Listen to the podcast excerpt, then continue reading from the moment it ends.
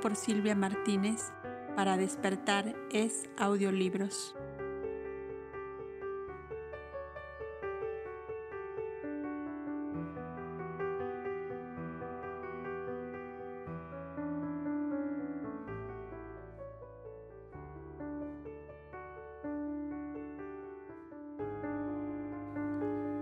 En Damasco algunos aspectos de la antigua Damasco y de sus alrededores hicimos conocer del lector al referir aquel primer viaje de Yaso a Ribla, que de paso se detuvo con sus compañeros por breves días.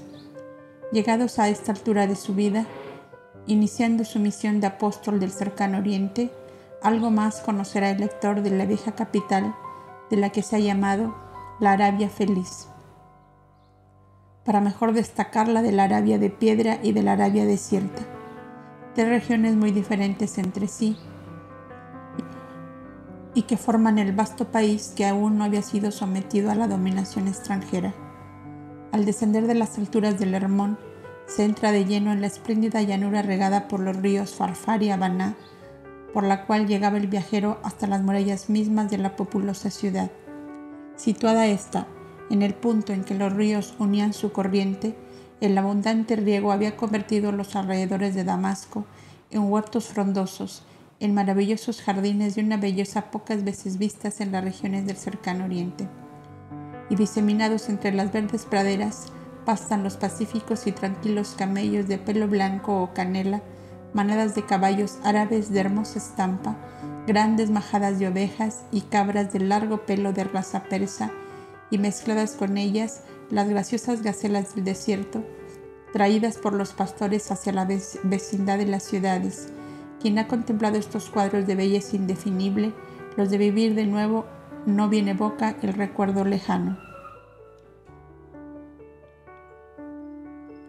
El lector puede figurarse a nuestro sensitivo Yasua atravesando estos jardines del Padre Celestial, como él decía, deteniendo el paso de su asno para dar lugar a su alma, a que su alma se empapara de belleza y que tan hermosos cuadros se grabaran muy hondo en las pupilas.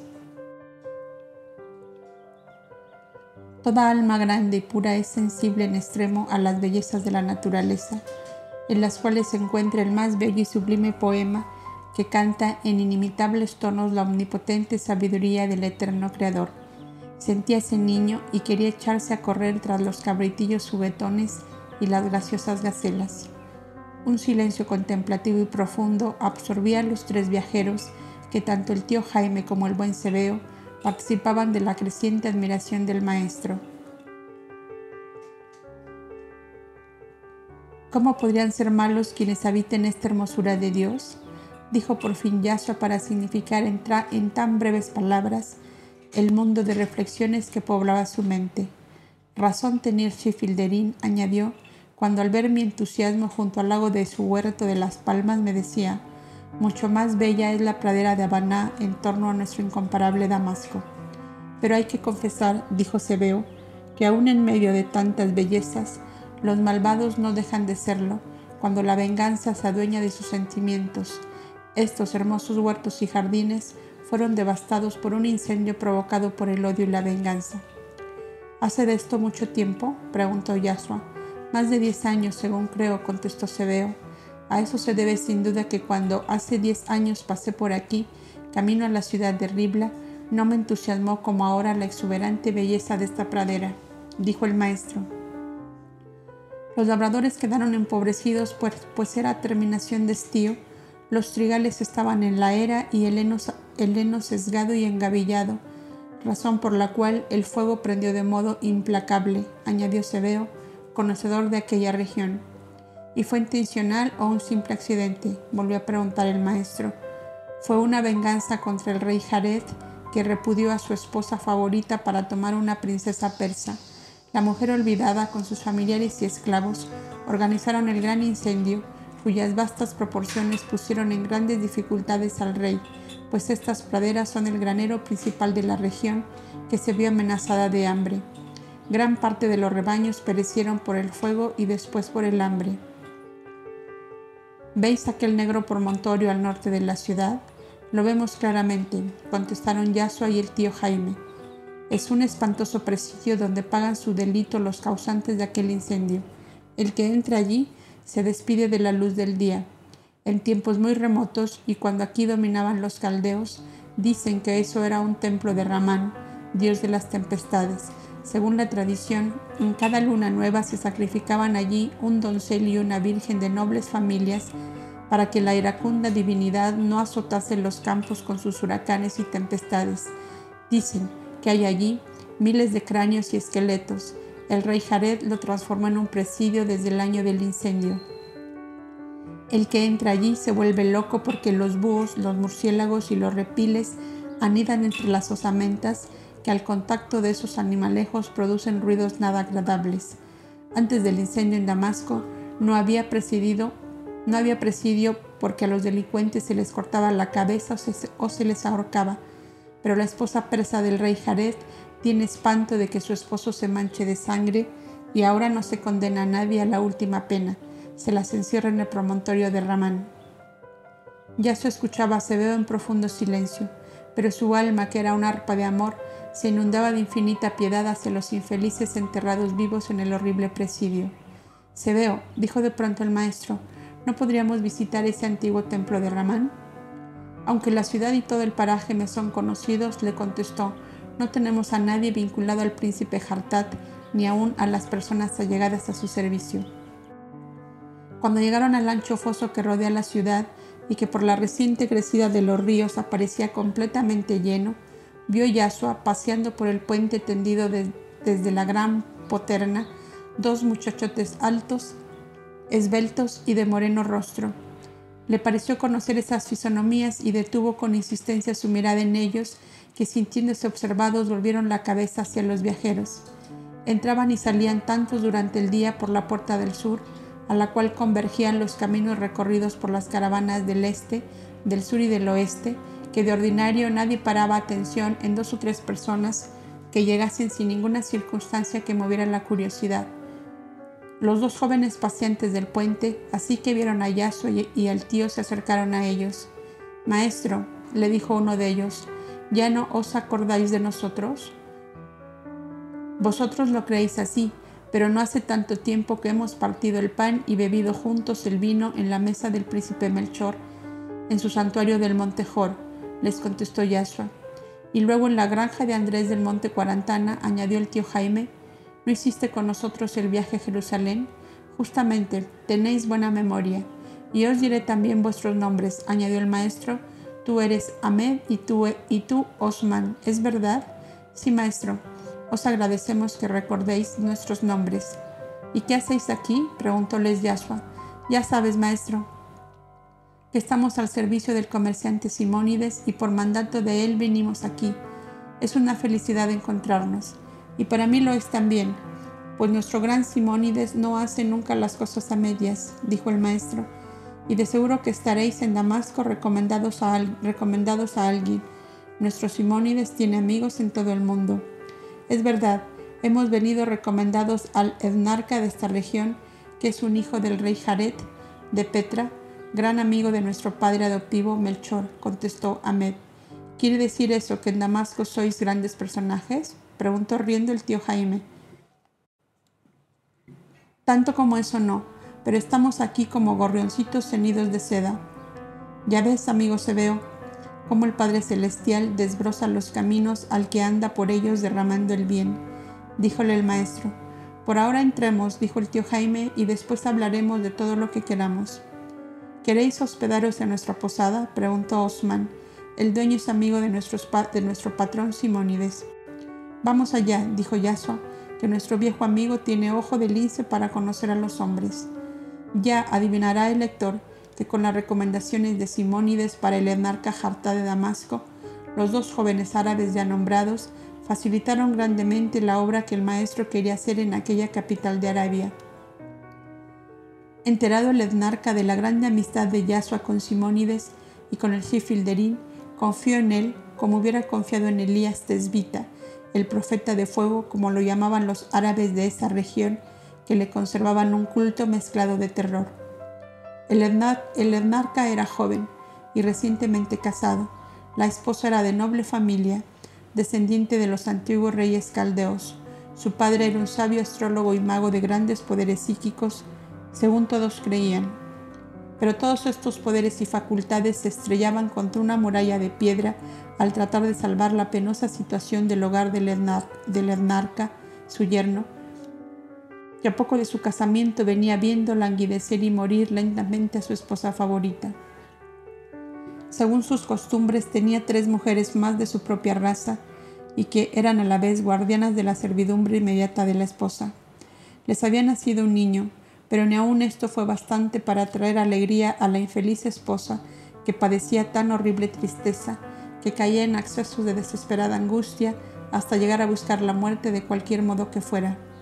Los muchachos árabes, discípulos que fueron del príncipe Melchor, se habían conquistado la amistad del joven Ednarca. Ellos le dijeron que Yahshua era un maestro de divina sabiduría, a quien Melchor de Joreb consideraba como un profeta superior a cuantos hubo hasta entonces. ¿Quién sabe si él no remediaría la penosa situación de tu casa, Ednarca? le habían dicho se hospeda desde ayer con nosotros en el ánfora de plata. ¿De dónde viene? ¿Qué le trae por aquí? había preguntado el etnarca. A ciencia cierta no lo sabemos, pero él, con hombres doctos de Jerusalén, ha fundado una asociación que llaman Santa Alianza, con el fin de unir a todo el Oriente para hacer resistencia pacífica a los avances del águila romana y a la vez socorrer a los necesitados. Le habían contestado, ah, entonces es un gran hombre. Traédmelo aquí, que aún antes de conocerle ya soy su amigo. Melchor, Hilderín, Simónides no son cortos de alcance, y si es amigo de todos ellos, el hombre vale fuera de duda. Por lo que es tu amigo, sé lo que eres tú, dice un proverbio tan antiguo como Damasco mismo, más antiguo que la sabiduría de Salomón. La sabiduría de mi suegro ha fracasado en el caso mío. Veamos nuestro profeta si tiene más poder que él. Tal fue la introducción de nuestro viajero en la ciudad de Damasco. Esa misma tarde se encontraba Yahshua sobre el terrado del palacio de Lednarca, junto a un pabellón de rejas doradas y cortinas de púrpura, donde estaba tendida con profundo desaliento una joven mujer. A su lado una esclava agitaba un abanico de plumas para hacerle aire y espantar los insectos. Otra mecía suavemente la cuna de un niño, flaco y pálido como su madre. He aquí mi familia, le dijo el anarca cuando descorrió una cortina y le dejó ver el interior del suntuoso pabellón. Mi padre, el rey, domina desde el Éufrates hasta el Mar Rojo, continuó diciendo. Yo soy su heredero. ¿De qué me sirve tener cuanto quiero si me falta la, alegría y la salud en la familia? De Persia y del Indostán he traído sabios astrólogos y médicos cuando mi suegro se declaró impotente para curar el extraño mal de mi esposa que parece transmitirse a mi hijo, puesto que ya lo ves, ambos aparecen en el mismo estado. Yasua miró a su madre y al hijo y se conocía en ambos la vida, por la respiración un tanto fatigosa. Si confías en mí, le dijo, después de un breve silencio, manda salir a las esclavas, ponte en arca en un sitio donde puedas ver y oír sin que la enferma te vea ni se aperciba de que estás presente. No tomes a mal lo que voy a preguntarte. ¿Tienes odio a alguien cerca o lejos de ti? El enarca miró con ojos escrutadores a Yashua y una ráfaga de recelo y desconfianza se reflejó en su mirada. El que ocupa una posición como la mía dijo, odia y es odiado, igualmente que ama y es amado. ¿Por qué lo preguntas, profeta? porque el mal de tu esposo y de tu hijo no está en sus organismos físicos, sino en la esencia espiritual que los anima, y de allí se transmite en forma de laxitud morbosa en seres muy sensitivos, a los cuales puede lentamente llevarles a la muerte. El anarca guardó un profundo silencio. Profeta del Altísimo, voy a decirte secretos de mi familia de los cuales no te permitirás usar sino para bien de los míos, dijo con severidad. De eso puedes estar seguro, y si no confías en mí, no me hagas revelación alguna. Basta con decirme si te sientes con fuerzas para olvidar tu odio, sea a quien sea, y sustituirlo. Y si no puedes, con amor, por lo menos con una indiferencia pasiva, que no avive la furia de tu enemigo. Le contestó Yasua. Sabe Dios que no desconfío de ti. Óyeme pues. Yo soy hijo de la primera esposa de mi padre, la cual murió dejándome muy niño. Él tomó otra esposa entre las princesas de la casa reinante en Sidón, y cuando ya le había dado un vástago, la repudió a causa de sus costumbres demasiado libres, rayanas en libertinaje, como son casi la mayoría de las mujeres idóneas. Ya sabes que nuestras leyes y costumbres exigen a la mujer un retraimiento y recato muy severos, y mi padre se veía continuamente observado por sus consejeros por la vida libertina de su esposa. Al repudiarla tomó una tercera esposa, una princesa persa que es un encanto de mujer que le ha traído la paz y la dicha al hogar. La repudiada tomó venganza de mi padre, devastando por el incendio nuestros campos de labranza cuando estaban cegadas las cosechas, una vez alrededor de Damasco, otras en los campos de Filadelfia, de Amón o de Madián. Nuestras cosechas eran quemadas junto con nuestros ganados. Se vino a descubrir que todo era venganza de aquella mujer sidonia en unión de sus familiares y amigos. Fueron tomados cautivos y condenados a muerte, pero la actual esposa de mi padre tiene espanto de que su marido decrete pena de muerte para nadie, y como le tiene ganado el corazón, obtuvo de él que los incendiarios fueran encerrados en el peñón de Ramán y allí están. Pues bien, desde que mi padre trasladó a Petra su residencia, dejándome en Damasco, la cautiva del peñón me ha hecho llegar emisarios pidiendo clemencia. Como no me ha sido posible acceder porque sería enemistarme con mi padre, me hizo llegar la amenaza de que iba a humillarme y herirme lo que más me doliera. Por medios verdaderamente diabólicos, dignos de la malicia de Abadón, que es el demonio de los árabes, mandó a mi casa galanes con la consigna de arrastrar a mi esposa al libertinaje. Hizo mil pruebas que le fallaron todas. Natural es, profeta, que yo tenga un odio feroz a esa serpiente que lleva en sí todos los venenos. Desde entonces me veo obligado a tener guardias redobladas en todas las puertas del alcázar y aún en la ciudad, campos y aldeas. Tal es la historia del único odio que alienta mi corazón. Ednarca Hartat, exclamó el maestro. Eres un hombre justo y tu padre lo es también, y porque lo eres te hace daño la vibración del odio de esa mujer y de sus secuaces que la secundan en todas sus malvadas actividades. ¿Cuántos son los prisioneros del peñón de Ramán? No lo sé a punto fijo, pero si aguardas un momento te lo diré. Llamó a su jefe de guardias y le ordenó averiguarlo. Un momento después, Yasuo sabía que los incendiarios eran 32. ¿Quieres, Ednarca, ponerme en contacto con ellos? Preguntóle Yasua con gran serenidad. El Ednarca se acercó a Yasua y en voz muy baja le dijo, Si con tus poderes puedes matarlos sin rastros de sangre, hazlo, que así terminaremos este asunto y mi padre nada podrá decir. Te engañas, Ednarca, te engañas. Vivos o muertos, su odio te alcanzará de la misma manera, y puedo decirte que muertos pueden hacerte más daño todavía. ¿No sabes que muerta la materia, el principio espiritual que la anima adquiere libertad y fuerza para continuar una venganza comenzada en la vida? Entonces estoy a merced de esa mujer, yo, príncipe soberano de Damasco, preguntó con ira el esnarca. Ten calma y óyeme, no odies más a esa mujer, es el primer paso. No es odio contra odio el medio para libertar de esas redes terribles a seres sensitivos como tu esposo y tu niño. No la odies más, perdónala. Profeta, gritó el enarca fuera de sí, ¿te burlas de mí? A un hijo de Arabia le pides perdón para un, para un enemigo que ha, traído, que ha traído la desolación, el hambre y la muerte a su patria y que como un reptil venenoso ha osado llegar con sus seducciones hasta mi tálamo nupcial para deshonrarlo. Cálmate, Narca, díjole Yasua con su voz más dulce y tomándole una de sus manos. Quiero traer la salud, la paz y la dicha a tu casa. Quiero ver tu esposa feliz a tu lado y que tu hijo, como un ángel de Dios, te sonría dichoso de que le hayas llamado a la vida. Quiero que todo florezca en torno tuyo. ¿Y tú te niegas a ayudarme en mi obra?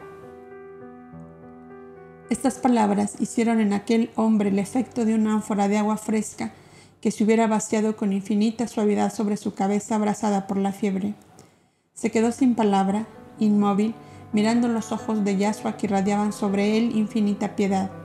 Yo la perdonaría, dijo después de un largo silencio, pero mi padre no la perdonaría jamás. Por el momento, dijo Yashua, tu perdón me basta.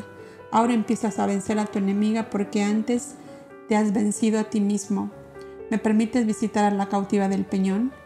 Irás con cincuenta de mis mejores guardias, dijo Hartab, como quieras, pero te ruego dar órdenes para que me dejen hablar a solas con esa cautiva y con cada uno de los prisioneros, añadió el maestro. Eres un profeta de la talla de Elías Tesbita, que no temía ni a los ejércitos armados, dijo el etnarca impresionado por la actitud de Yasua.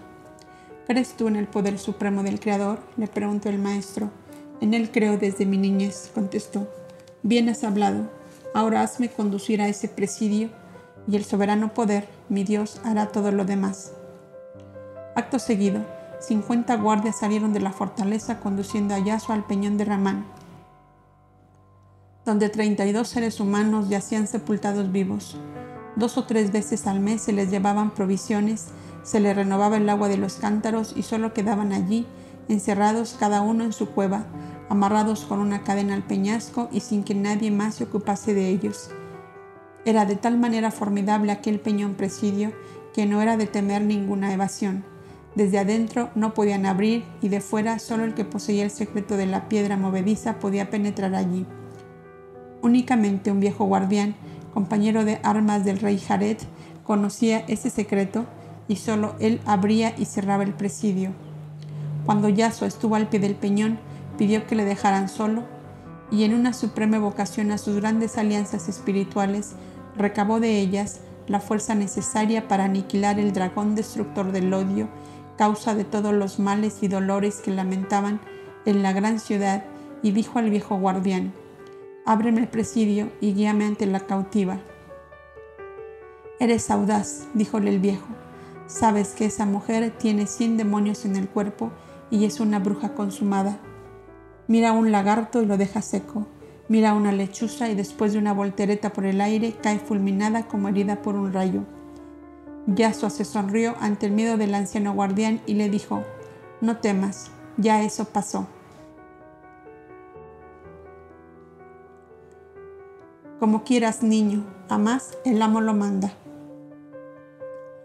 El viejo entró en una cueva de las muchas que el peñón tenía y que eran utilizadas por las raposas y gatos monteses como madrigueras. A poco saliendo dijo, ya puedes pasar. Yaso entró tras del viejo que llevaba una candela encendida. Tras ellos entraron los guardias. Era aquello un túnel bastante espacioso pero muy oscuro y de nauseabundo olor. Se notaba en el esfuerzo de todos que el pavimento iba subiendo lentamente como una rampa insensible. Por fin Llegaron a un recinto amplio e iluminado por una lucera en el techo. Sobre un altar semiderruido se veía una monstruosa imagen de piedra que representaba al horrible dios de las tempestades. Tenía grandes alas como de águilas y sus dedos eran garras que sostenían cadenas y sogas en gran cantidad. Este era el templo, dijo el guardián. Detrás de esto están las cuevas de los esqueletos. Yasua sintió un estremecimiento de horror cuando vio la enorme cantidad de cráneos humanos, huesos, esqueletos aún enteros o colgados de garfios o tendidos en el pavimento. Todas aquellas osamentas fueron vidas humanas en plena juventud. El fanatismo de una religión criminal les había privado del don divino de la vida en aras de una fe abominable hacia una divinidad sanguinaria. ¿Era posible que el ser humano, con un alma emanada de Dios amor, llegase hasta ese abismo de ignorancia y degradación, su alma tierna como una flor en capullo se estremeció dolorosamente. Se acercó más al informe montón de huesos. Tomó en sus manos uno de aquellos blancos cráneos que parecían de nieve. Era pequeño y de líneas finas. Pensó que sería de una virgen endeble como una flor y pensó, aquí dentro había un cerebro unido a una mente que pensaba, que soñaba, Creaba bellas imágenes de amor y de dicha. Tenía madre, tenía un amor, anhelaba la dicha. Oh Dios infinito y eterno, exclamó de pronto. Pudo ser una buena hija, consuelo en la vejez de sus padres, una fiel esposa, aliento en la vida de un hombre honrado y justo, madre de bellos e inocentes niños, futuros servidores de Dios y de la humanidad. Almas que animasteis estas blancas osamentas, si aún padecéis turbación por la tragedia horrible de vuestra muerte, yo os evoco a todas en estos momentos solemnes para deciros, volved a la vida y que la dura experiencia sufrida os haga comprender de una vez para siempre que la verdadera y única religión de Dios es el amor de los unos para los otros, la fraternidad universal. La presencia del viejo guardián le hizo volver de su abstracción. Dejó el cráneo que le sumió en meditación y le dijo, llévame ante la cautiva. Cruzaron ante varias cuevas vacías y se detuvieron ante una con una verja de hierro en la puerta. La figura que el maestro vio se confundía con la negrura de la muralla. Estaba tirada sobre un miserable lecho de paja, sujeta al muro por una cadena que le rodeaba la cintura. Junto a ella se veían mendrugos de pan y trozos de carne. La, cueva era pequeña y el visitante quedaba muy cerca de la prisionera. Mujer, le dijo en alta voz el maestro, si quieres oírme, puedo cambiar tu situación.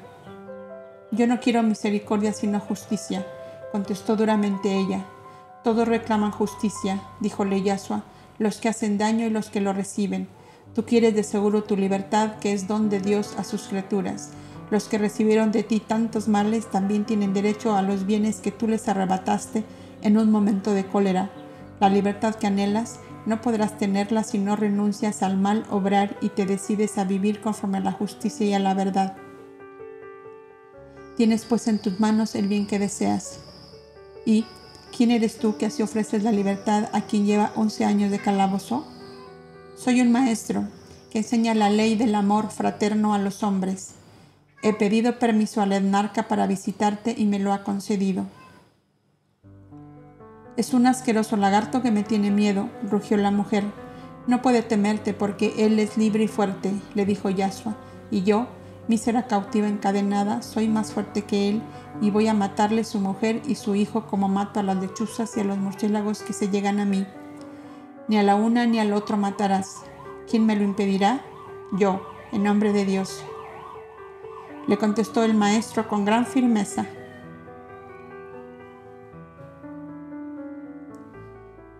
La infeliz dio un aullido, se incorporó furiosa, dando pasos hacia Yasua hasta donde le alcanzó la cadena. Se quedó mirándole fijamente con sus ojos de llena como si quisiera fulminarlo con la mirada. El maestro la miró también y con imponente serenidad.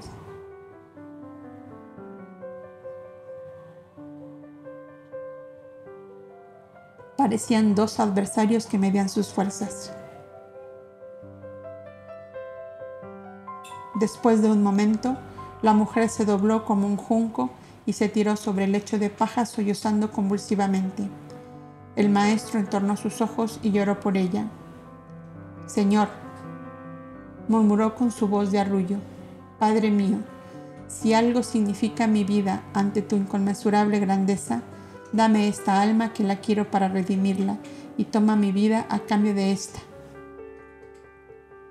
Y de todas las almas creaciones tuyas que desviaron sus caminos y se hundieron en el abismo.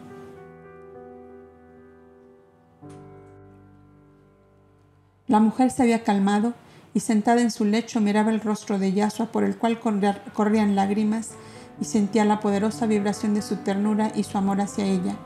No podía creerlo. ¿Era posible que aquel hombre tuviera piedad y ternura para ella? Para ella que era un escorpión. No podía creerlo. ¿Por qué lloras? le preguntó. Lloro por ti, mujer, porque eres tan desventurada y tan ciega que no comprendes el mal que te haces haciendo el mal a los demás. ¿Por qué rechazas la felicidad que Dios amor quiere darte? ¿Pasarás toda tu vida en este miserable estado? Pregúntaselo al Ednarca hijo del rey Jared, causante de mi desgracia, contestó la mujer. La justicia humana te ha encadenado aquí para salvaguardar a las víctimas de tu venganza, mujer. ¿Crees en Dios? Soy Sidonia y creo en Marduk. Él me vengará. Mientras pienses en la venganza, aquí pasarás toda tu vida. El día que pienses en amar a tus semejantes como te amas a ti misma, serás dichosa, sobremanera dichosa. Elige pues tu camino. ¿Qué me darás por renunciar a mi venganza y al odio que la alienta? preguntó la mujer con un cinismo que hubiera dado asco a cualquiera menos al maestro, en cuyo corazón desbordante de piedad no cabía otro sentimiento que el del perdón y del amor.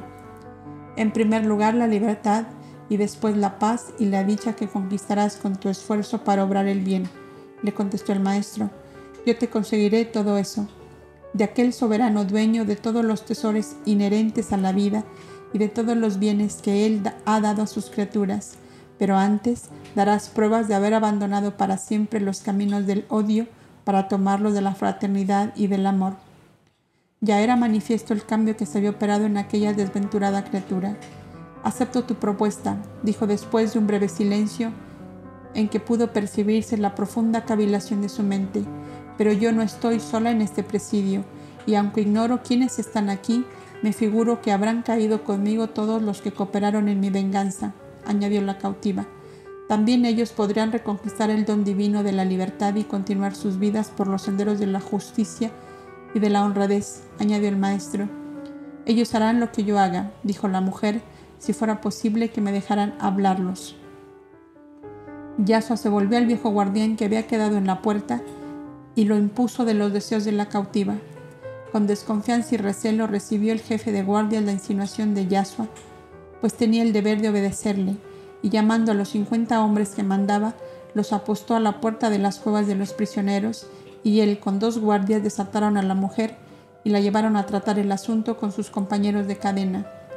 Difícil era para el espectador discernir dónde terminaba la bestia y comenzaba el hombre, a la vista de aquellos seres cuyas cabelleras y barbas sucias y enmarañadas vestidos a medias con jirones de ropa sin color o trozos de cuero de cabra, todo cubierto de inmundicias, decían bien claro que en los once años de reclusión nadie se había ocupado de ellos. El maestro, observador y psicólogo comprendió pronto que la mayoría de aquellos infelices habían sido máquinas movidas por la voluntad de la mujer, pues que notó en casi todos esa depresión de ánimo que llega ya al embrutecimiento a la anulación completa de la voluntad y de toda aspiración a algo mejor. Infelices, murmuró con voz que da Yasua, no podían descender más, y no obstante, en medio de estas piltrafas de carne y hueso, revestidos de inmundos harapos, viven las chispas divinas emanadas del omnipotente creador de los mundos y los seres. Tal pensamiento llenó su alma de inefable ternura, se sintió conmovido en lo profundo de su ser y dijo, en apoyo de los que les hablaba en su lengua la mujer, mi Dios me permite haceros libres y dichosos si sois capaces de merecer sus dones con una vida ejemplar. El recinto en que aparecían los calabozos era algo así como una enorme cisterna seca, a la cual daban las aberturas irregulares de las sombrías cuevas. De pie, el joven maestro en el centro de aquel circo de rocas Podía verlos y hablarles a todos y ser visto y observado por ellos. Me informaron que eran 32 los detenidos aquí, pero no cuento más que 27. ¿Qué se hizo de los otros? preguntó de pronto. Habrán muerto, contestó la mujer, y las osamentas estarán en las cuevas amarradas a sus cadenas. Yaso interrogó al guardián con la mirada. Se mataron ellos mismos, dijo, golpeando la cabeza en las rocas y otros negándose a comer. Los cadáveres se arrojaron al muladar, donde fueron quemados con la escoria que se arroja de la ciudad. Hubo un breve silencio. Estamos de acuerdo, dijo por fin la mujer. ¿Qué haréis con nosotros? Pues por ahora, llevar vuestra promesa al enarca y convencerlo del cambio de vida que vais a emprender. Es la segunda hora de la mañana, añadió el maestro. A mediodía volveré con algunos compañeros míos para traerles la respuesta definitiva. Pensad, les dijo, que yo no soy más que un maestro que enseña el amor fraterno a los hombres como único medio de conseguir la paz y la dicha que todos anhelan y buscan. Y como este ideal mío está dentro de la inmutable ley del Creador, su paz divina desciende sobre todos los que se encausan en mi camino. Todos aquellos ojos cansados, inflamados de odio, de dolor, de abatimiento, parecían animarse de una luz nueva al contacto de la pura vibración de piadosa ternura del Cristo. único ser que en once años de cautiverio les había dirigido la palabra para hacerles sentir su compasión y su amor. Le miraban como atontados, sin palabra, sin movimiento, dudando aún de que fuera una realidad y no un sueño lo que veían. Aquellas cuevas no tenían reja como la de la mujer, y Yasua se fue acercando uno a uno con el fin de sacarlos del estupor en que les veía sumidos. El viejo guardián estaba sobre como ascuas, pues temía que algunos de aquellos malvados que tenían las manos libres se arrojasen al cuello del profeta y lo estrangularan. Yasua comprendió sus temores y le dijo en voz baja, No temas, guardián, que las fieras ya huyeron y solo quedan corderos amarrados a las cadenas. Convencidos por fin los cautivos de que todo aquello no era una visión hermosa sino una realidad, de que aquel hermoso joven de manto blanco y cabellera rubia, de ojos dulcísimos y voz musical, era un hombre de carne y hueso, quizá algún rey venido de quién sabe qué país ignorado por ellos para devolverles la libertad, la paz y la vida. Una conmoción colectiva, profunda, se apoderó de todos al mismo tiempo, y tirando de las cadenas cuanto ellas daban hasta hacerse daño, se arrojaban ante aquel hombre desconocido, que en la tiniebla espantosa de sus vidas les hablaba de paz, de dicha y de amor. Las lágrimas empezaron a correr mudas por aquellos rostros envilecidos por el odio y desfigurados por la inmundicia y el abandono. ¿Ves? ¿Veis? dijo Yasua al viejo guardián, como las fieras han huido para dejar a los corderos vivos todavía. El viejo guardián, que no era un tronco de encina ni un bloque de piedra,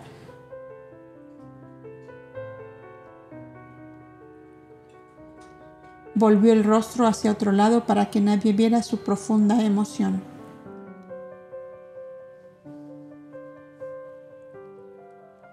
Nunca tuve cerca a un profeta de Dios hasta hoy, dijo cuando pudo hablar. Señor, acuérdate de mí que tengo mi mujer ciega y dos hijos leprosos. Y un sordo sollozo ahogó su voz en la garganta. En nombre de mi Dios te digo que el sol de mañana les encontrará curados. Vete y báñales en las aguas del río Habana, le contestó Yasua. El viejo olvidó todo corrió como loco, peñón abajo en dirección a su casa. Esperadme a mediodía que volveré a vosotros, volvió a repetir el maestro. Los guardias llevaron la mujer a la cueva y salieron acompañando al maestro, que pidió ser llevado ante el enarca de Damasco. Las fieras se convirtieron en corderos. Ednarca, le dijo el maestro, esperan clemencia y prometen cambio de vida. Soy tan dichoso profeta que me siento inclinado al perdón. Mi esposa ha dejado el lecho y mi niño sonríe en la cama. Bendigamos al eterno dador de todo bien, dijo el maestro. No esperaba menos después de muerto el dragón del odio que os envenenaba a todos. El maestro obtuvo cuanto necesitaba para cumplir su palabra a los cautivos del peñón de Ramán. Mi perdón lo tienes, profeta, le dijo el príncipe, pero falta la veña de mi padre. Yo me encargo de ello, contestó Yasua. ¿No dicen que el rey Jared de Petra es como hermano del príncipe Melchor de Joreb y del Shifilderín? Se aman grandemente, contestó el Ednarca. Si estás de acuerdo, Ednarca, Despachamos mensajeros hacia el sur con epístola tuya para tu padre y mías para los otros dos que están unidos a mí por una alianza de amor de largo tiempo, insinuó el maestro. Sea como dices, contestó el etnarca. Mientras viene la respuesta, añadió el maestro, trataremos de, ensayar la nueva vida de los cautivos del peñón de Ramán para cerciorarnos de que la redención es completa. Si cuento con tu beneplácito, yo me encargo de tales ensayos, dijo Yasua. Sí, profeta, sí, la salud de mi esposo y de mi niño te hace dueño de mi voluntad. Haz con ellos como te plazca. Gracias, Ednarca. El profeta de Dios te bendice en su nombre. Yasua volvió a la posada ánfora de plata, donde el tío Jaime concebeo y los jóvenes árabes le, esperaban ansiosamente. ¿Qué hay? preguntó de inmediato el tío Jaime, así que le vio llegar. Yasua miró al tío Jaime. La luz de Dios camina con nosotros, tío Jaime contestó el maestro. Todo ha salido como venido de él. ¿Acaso el Padre Celestial hace las cosas a medias? Después de referirles lo ocurrido en el presidio del Peñón, les dijo, Ahora necesito que vosotros cuatro para ayudarme en la tarea. Podéis disponer de nuestras personas, dijo Ahmed y Osman. Y de la mía, añadió Sebeo. Yasua miró al tío Jaime. ¿Qué estarás por hacer, niño hijo de Miriam? Preguntó riendo. ¿Sacar a esos infelices de la vida en que están, tío Jaime? ¿Voy a dejarles así? Sí, hijo mío, sí. Sálvales. Tu corazón no puede hacer otra cosa. ¿Pero qué harán ellos cuando se vean libres? Ah, Yasua, ¿no alimentarás cuervos para que te saquen los ojos? Diríase que el tío Jaime habló obedeciendo a un doloroso presentimiento, porque ocho años después tuvo el dolor de ver sobre la montaña trágica la tarde de la crucifixión dos de aquellos salvados del cautiverio. El uno era Gestas, llamado el mal ladrón, enclavado en el Calvario al lado del Cristo, y otro, que era hermano de aquel, gritaba enfurecido entre el populacho. A otros pudo salvar y no se salva a sí mismo ¿Qué profeta ni Mesías ha de ser un sedicioso embustero? Mas, ¿qué puede significar para la eterna vida de amor del Cristo divino la ingratitud y la traición de las pequeñas criaturas terrestres, incapaces aún de comprender el poema inmortal vivido y sentido por esas heroicas almas en unión íntima con el eterno invisible? Desde el mediodía, y tal como el Maestro lo prometiera, comenzó la transformación del peñón de Ramán. El tío Jaime, Sebeo, Ahmed y Osman fueron los auxiliares de Yasua que con la debida autorización del etnarca procedieron a la obra regeneradora ya comenzada. Las aguas opalinas del río Habaná, nacido en las cumbres nevadas del monte Hermón, donde cuarenta servidores de Dios oraban por la salvación de los hombres, purificaron aquellos sucios cuerpos, harapos de carne y hueso, que llevaban aún en la cintura las sangrientas señales de una cadena de once años. Vestidos de nuevo, alimentados con viandas ofrecidas con fraternal amor, eran seres nuevos a quienes sonreía la esperanza después de haber aniquilado en ellos el veneno del odio y del rencor. Del rencor. Eran veintiséis hombres y una mujer. Tú fuiste la capitana jefa para el mal, dijo el maestro a aquella mujer ahora lo serás para el bien, para la paz y la dicha de todos. Este, que fue vuestro presidio para castigo, será vuestro hogar, vuestro taller de trabajo, vuestra aula de estudio y vuestro recinto de oración, hasta que deis pruebas de un verdadero arrepentimiento.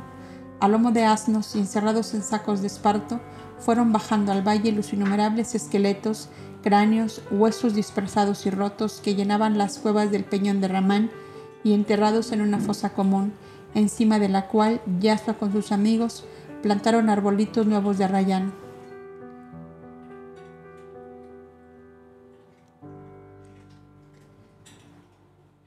Floreced de amor, díjoles Yasua a los menudos arbolitos.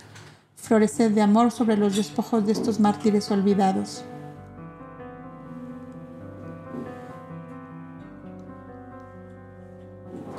Después se procedió a la limpieza y reparaciones de la parte superior, que era el edificio propiamente dicho y que parecía formar parte de la montañosa, negra y pavorosa. Era el recinto central con el altar y la estatua del dios que fue separado de allí. Aquello se transformó como por encanto en comedor cocina para los refugiados y las grutas adyacentes que tenían luz y aire fueron utilizadas como alcobas donde lechos limpios, lamparillas de aceite y cántaros de agua ofrecían a los asilados la modesta comodidad que por el momento podía dárseles. La plazoleta de rocas a donde, daban las cuevas que fueron calabozos pasó a ser taller de trabajos manuales para que los mismos moradores del peñón se hicieran mesas, bancos y cuantos sus utensilios les fueran necesarios. Una guardia de diez hombres armados se encargó de la vigilancia al exterior. Tú serás el ama de la casa, decía el maestro a la escautiva, y harás la comida para todos. Tendrás aquí todo lo necesario y tres mujeres del pueblo vendrán cada día para ayudarte en la faena. Y os prometo a todos que conforme a la conducta que tengáis será el tiempo que tardéis en recobrar por completo la libertad. Para ello se necesita el beneplácito del rey Jared y ya se ha pensado en ello. ¿Estás contenta, mujer? Profeta, tú has despertado lo poco bueno que había en mí. dijo con honda tristeza aquella mujer, y al morir el odio ha revivido un sentimiento muy íntimo, el amor a mi hija, a quien no he vuelto a ver en trece años. Ah, ¿tienes una hija? ¿Y dónde está? La tiene el rey Jared que me la arrancó al repudiarme. Yo la quiero, profeta, mi corazón la reclama. Cuando vivía para el odio y para la venganza no me importaba esa hija, que lleva la sangre del que me hizo desventurada. Pero tú, profeta, has matado la hiena y has despertado a la madre. Sola en el mundo, ¿qué soy sin el único lazo que me une a la vida? Y la infeliz cautiva sollozó amargamente. Espera y confía, mujer, que cuando nuestro Padre Celestial, que es el amor, abre a sus criaturas un camino nuevo, lo abre en la luz con todas las facilidades para que suban por él si de verdad le aman. De ti depende que te sea permitido ver de nuevo a tu hija. Espera, mujer, espera. ¿Qué pasa en el peñón de Ramán? preguntaban las gentes al pasar por las inmediaciones.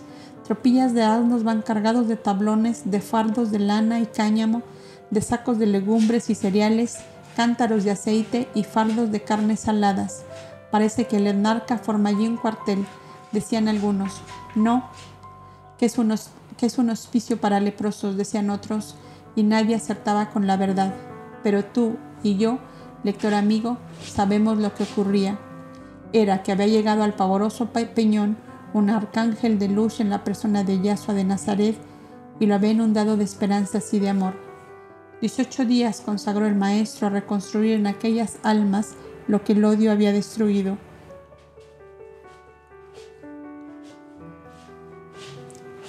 Detrás de aquella mujer y de sus 26 compañeros de delito había muchos seres abandonados, olvidados y despreciados. Eran los padres, las esposas, los hijos de los odiados incendiarios que habían puesto su voluntad y su esfuerzo para traer el hambre y la miseria sobre toda la comarca, con el fin de levantar los pueblos en contra del rey Jared. Pero él se había defendido como un león acosado por cien chacales. Había vaciado el tesoro de sus arcas para traer cereales y legumbres de los fértiles valles del Éufrates y del Orontes, y que su pueblo no padeciera por la venganza de una mujer. Sabiendo todo esto, cuán difícil aparecía el conseguir su clemencia para los infelices que habían así provocado su ira.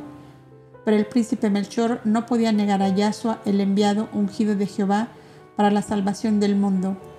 ¿No había sido él uno de aquellos tres elegidos para reconocer el avatar divino en su cuna, recién llegado a la vida terrestre? ¿No había hecho 25 años atrás un pacto solemne con Baltasar el persa y Gaspar el hindú de que serían en todo momento infatigables colaboradores en la obra del Mesías Redentor?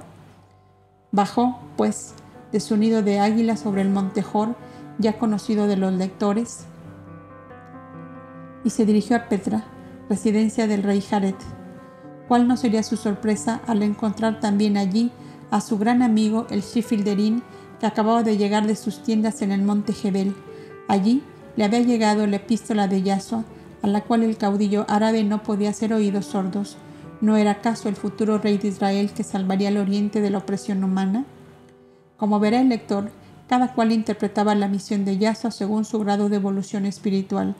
El uno veía en él un Mesías salvador de las almas, llevándolas a la comprensión del amor universal. El otro veía en él un libertador de los países oprimidos, un gran conductor de pueblos, llevándolos a reconquistar sus derechos y a gobernarse por sí mismos. Para ambos, Yahshua de Nazaret era grande, inmensamente grande. Melchor pensaba y decía, es el verbo de Dios, es el pensamiento de Dios, es el amor de Dios hecho hombre para hacer comprender a esta humanidad cómo es el eterno invisible al cual desconoce, aun después que en todas las edades pasadas Hubo inteligencias luminosas que levantaron a medias el velo del eterno enigma. Hilderín pensaba y decía, es el hombre providencial que necesitan los pueblos oprimidos para levantarse como un solo hombre y arrojar al intruso que se constituye en amo porque posee legiones numerosas como las arenas del mar. Y fue, según sus modos de ver, que ambos hicieron al rey Jared un esbozo de la personalidad del joven maestro que estaba en Damasco y se interesaba en redimir a los cautivos del peñón de Ramán. Su hijo Hartat le relataba a sí mismo la curación de su esposo y de su niño de un modo súbito y completo, la curación de la esposa del viejo guardián del peñón, que hacía siete años había quedado ciega, y dos de sus hijos atacados de lepra, el arrepentimiento de Jarima y sus compañeros de delito, que al contacto del profeta habían transformado el pavoroso presidio en hermoso taller de trabajos manuales. Será sencillamente un poderoso mago que emplea su ciencia en hacer el bien, dijo Jared, después que oyó decir a sus dos amigos de cuanto decían del joven maestro. Pero así que sea, su obra es grande y digna de nuestro agradecimiento. Consiento, pues, en que mi hijo Hartat acceda a lo que pide este profeta. Confío en él y en vosotros. El Shifilderín añadió, sé que la culpable pide le sea permitido ver a su hija. El sentimiento maternal puede llevarla a una completa regeneración, dijo Melchor. Si es de tu agrado, oh rey, yo me encargo de reunir a la madre con la hija bajo mi tutela inmediata. ¿Tú? ¿De qué manera? inquirió Jared. Ya sabes que voy gastando mi vida en obras que juzgo buenas para mis semejantes, y en Cades Barnea tengo instalada desde hace cuatro años una casa refugio para mujeres repudiadas y doncellas huérfanas. He copiado esta obra de la antigua fraternidad copda de la prehistoria y la creo de muy excelentes resultados. Las refugiadas son aún muy pocas, 29 y 30, con mi hermana viuda que les hace de madre a todas. Si tú quieres, puedo tener allí a la redimida y que sea libre de ver a su hija cada vez que ambas quieran reunirse. Espera un momento, dijo Jared, y dio un golpe con un martillo de plata en un disco de cobre colgado a su lado. Apareció un pajecillo negro vestido de blanco y rojo, al cual el amo mandó quisiera comparecer a su presencia a su hija Arime. A poco volvió el paje seguido de una mujer velada que se inclinó profundamente ante el diván en que estaba semitendido el rey. Puedes descubrirte, le dijo, que estos dos son mis hermanos. La joven se levantó el velo y saludó con una inclinación. Representaba de 16 a 17 años, era hermosa en su tipo de raza mixta, pues tenía los ojos negros y profundos de los hijos de Arabia y el blanco alabastro de su cutis y los cabellos rubios de su madre, nacida en Sidón, pero de sangre espartana. Tu madre ha cambiado de modo de pensar, díjole el rey, y pide verte. Te doy permiso para que obres como sea tu gusto. ¿Está aún cautiva en Damasco? Preguntó con timidez la joven en cuyo semblante apareció un subido rubor y una pena honda en sus ojos. Está aún en Damasco, pero se ha levantado la condena que sobre ella pesaba. El príncipe Melchor pide hospedarla en un serapeón de estilo egipcio que tiene establecido en Cades Bernea, donde puedes visitarla si es tu deseo. Estará allí bajo la tutela de una hermana viuda del príncipe. Puesto que lo permitís, padre, contestó la jovencita, iré a visitarla. ¿Cuándo será el viaje? De Damasco a Cades Bernea en buenos camellos hay diez días de viaje si las paradas son breves, añadió el rey. Si es de tu agrado, indicó Melchor, de aquí a tres días marcho a Cades Bernea y puedo llevar a tu hija para que espere allí a su madre. En mi carro hay capacidad para varias personas con sus maletas. Llevarás tu vieja nodriz y tu doncella, díjole el rey. Prepárate para de aquí a tres días. La joven se inclinó ante su padre y saludó a los visitantes, y cubriéndose nuevamente salió seguida del paje que la esperaba en la puerta. Esta joven Arimé tuvo actuación más tarde entre las mujeres viudas y doncellas que juntamente con los discípulos formaron la primera congregación cristiana de Jerusalén.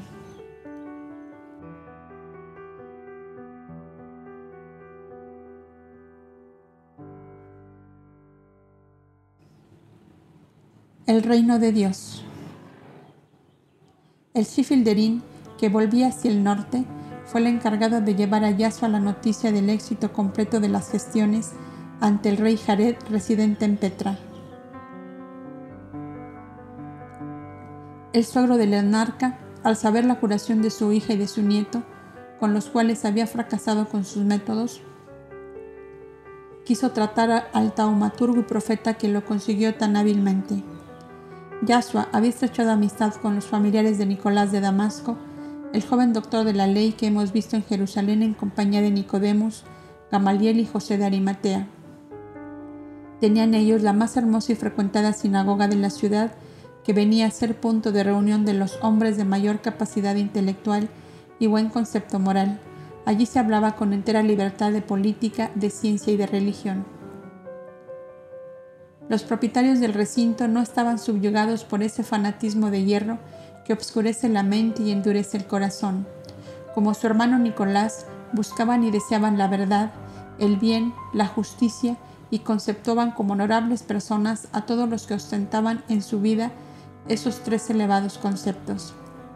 El joven maestro desde su llegada a Damasco formó parte de las agradables reuniones en la sinagoga de Bab Sharki, como la llamaban, por su proximidad a la puerta oriental de la ciudad que llevaba ese nombre. Ananías, Efal y Jehú eran los tres hermanos de Nicolás y los tres conocían al maestro desde su anterior viaje de paso a Ribla. Tenían a más como amigo de cierta intimidad a un primo del etnarca llamado Coheim, al cual le correspondía ser en el futuro emir de la Iturea. Por todo esto, el lector comprenderá que la sinagoga de Bab Sharki como sitio de reuniones serias era de lo mejor que existía en Damasco. Las veladas de todas las noches tenían un carácter privado, o sea, que solo concurrían a ellas amigos de las casas o algunos particularmente invitados. Los sábados a la tercera hora de la mañana y por la tarde a la hora nona eran reuniones a las que podía concurrir todo el que quisiera hacerlo. Para dirigir la palabra en tal día se buscaba siempre una persona de cierta notoriedad un maestro, un astrólogo, un médico, un profeta, un hombre, en fin, que fuese capaz de enseñar al pueblo con la exposición de sus ideas, de sus sentimientos y de sus ideales. Y Yasua fue invitado por los hermanos de Nicolás, el doctor de la ley que ya conocemos, para que hablase todos los sábados durante su presencia en Damasco.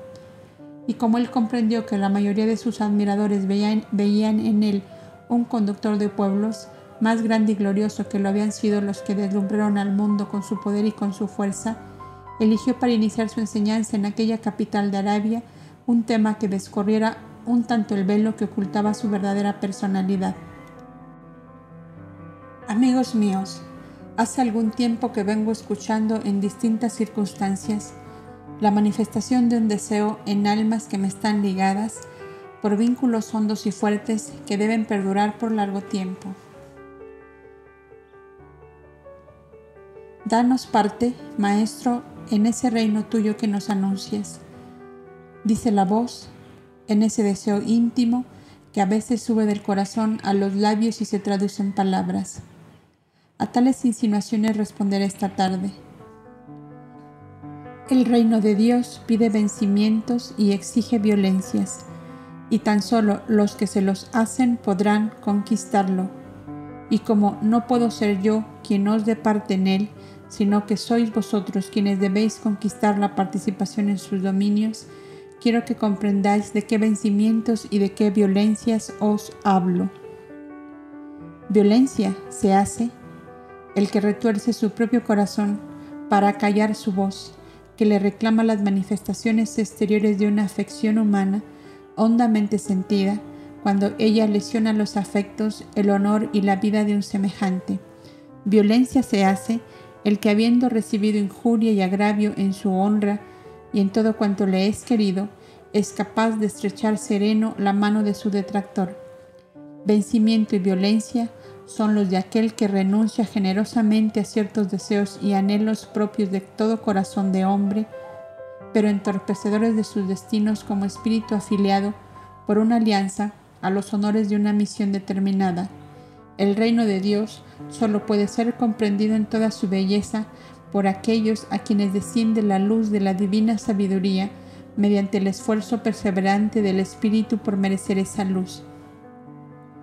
La luz divina ilumina a los puros de corazón y a los humildes. Los mensajeros de salud son los Mesías, conductores de humanidades, forjadores de mundos, auxiliares de la energía creadora en su constante y eterna gestación. Mirad hasta qué punto van errados aquellos que afirman que los Mesías están impedidos por su propia elevación espiritual de acercarse a los mundos cuya evolución les fuera encomendada. Las leyes inmutables del universo tienen en los Mesías sus fieles y sumisos cumplidores y por lo mismo Es una grave falta de lógica y hasta de sentido común promulgar como axioma inconmovible la imposibilidad del acercamiento de los espíritus de luz a las esferas que prohijan. La ley eterna de amor universal, que es la base de oro y diamante en que descansa todo cuanto existe en los mundos adelantados y en los mundos embrionarios, es la que designa los seres, los lugares y el tiempo en que las corrientes astrales, etéreas y espirituales deben combinarse para formar ondas, o círculos o bóvedas psíquicas determinadas y aptas a las diversas manifestaciones de los Mesías en los mundos que aceptaron como una heredad para cultivar hasta su completo perfeccionamiento. La ignorancia, el fanatismo y la malicia humanas se unen siempre para negar lo que es innegable, dando lugar a que se cumpla el profundo axioma aceptado por las antiguas escuelas de divina sabiduría la suprema inteligencia niega su luz a los soberbios y la da con abundancia a los humildes. Por eso os he dicho que para conquistar el reino de Dios, el alma ha de levantar en sí misma un edificio espiritual basado en el sólido cimiento de la aceptación amplia, generosa y sincera de la verdad, venga de donde venga. Y aunque ella sea espada de dos filos que lastime nuestro corazón de carne, tan tristemente apegado al egoísmo de lo tuyo y lo mío. Oh, cuánto olvidarán los hombres, cuándo olvidarán los hombres esas inarmónicas palabras que ponen en relieve al exterior las insaciables fauces del egoísmo feroz que arrastra humanidades al caos, que destruye pueblos, que devora vidas, que aniquila afectos y detiene el paso triunfante del amor universal. Tuyo y mío, palabras de división, palabras de guerra, de antagonismo, de enemistades y de odio, ya se las aplique a las ideas religiosas o a las actividades intelectuales o a los bienes temporales. Por eso, las más elevadas inteligencias, compenetradas de la verdad eterna, son esencialmente armónicas, desinteresadas y su bondad y tolerancia corren parejas con su claro conocimiento de Dios y de los hombres. Todo bien lo atribuyen al supremo y eterno invisible, todo mal al egoísmo y debilidades humanas. Esas grandes inteligencias conquistaron el reino de Dios, del cual queréis participar, porque abdicaron de todos los egoísmos, de todas las ambiciones. Para ellas dejó de existir lo tuyo y lo mío, y solo vivió el soberano amor fraterno que sabe olvidarse de sí mismo en beneficio de los demás. Y estos principios son aplicados a las colectividades donde florece la fraternidad, dulce y suave como caricia materna sobre la humanidad, porque ellos iluminan el camino de las inteligencias hacia la luz increada, hacia el eterno amor, hacia la suprema inteligencia, por la cual alientan y viven y son los mundos, los seres y las cosas. Y si de verdad aspiráis a la conquista del reino de Dios que os anuncio, comenzad por desterrar de vosotros la ambición y el egoísmo que obstruyen los caminos de la justicia y de la felicidad y del amor. Pobres humanidades que habitáis los mundos carnales devorados por el egoísmo, conquistasteis sin esfuerzo y sin gloria los reinos vegetal, animal y humano, pero no conquistaréis sin esfuerzo y sin gloria el reino de Dios, al cual llegaron los espíritus puros o mesías, como llegaréis vosotros más tarde o más temprano por derecho de conquista, porque el reino de Dios exige vencimientos y violencias, y tan solo el que los hace llegará hasta él. Si en verdad queréis participar del reino de Dios, lejos arrojad de vosotros el orgullo con todos sus derivados, el deseo de poder y de dominio, la ostentación y la vanagloria, el afán de imponer la propia voluntad como un yugo sobre la mente y la conciencia de los seres, todo lo cual los convierte en voraces aves negras y fatídicas, que pueblan de terror y de espanto el viejo castillo en ruinas de la humanidad inconsciente y aletargada. Que mis palabras tengan el poder de levantar el velo de tinieblas que oculta vuestra inteligencia, la grandeza divina del reino de Dios, para que se despierte vivo en vosotros el anhelo de poseerlo y conquistarlo por toda la eternidad.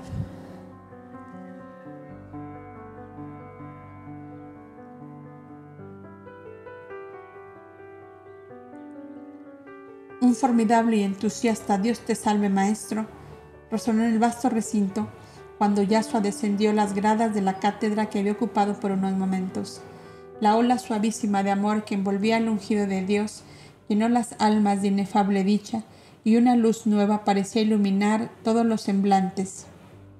Pero cuando fueron retirándose de aquel ambiente cálido de ternura y elevada espiritualidad, comenzaron los comentarios favorables o adversos conforme a los ideales de cada cual. Paréceme que este hombre no va camino del reino de Israel, decían unos. No será este un David guerrero y conquistador, pero puede muy bien ser un Salomón que nos dé leyes de sabiduría, decían otros.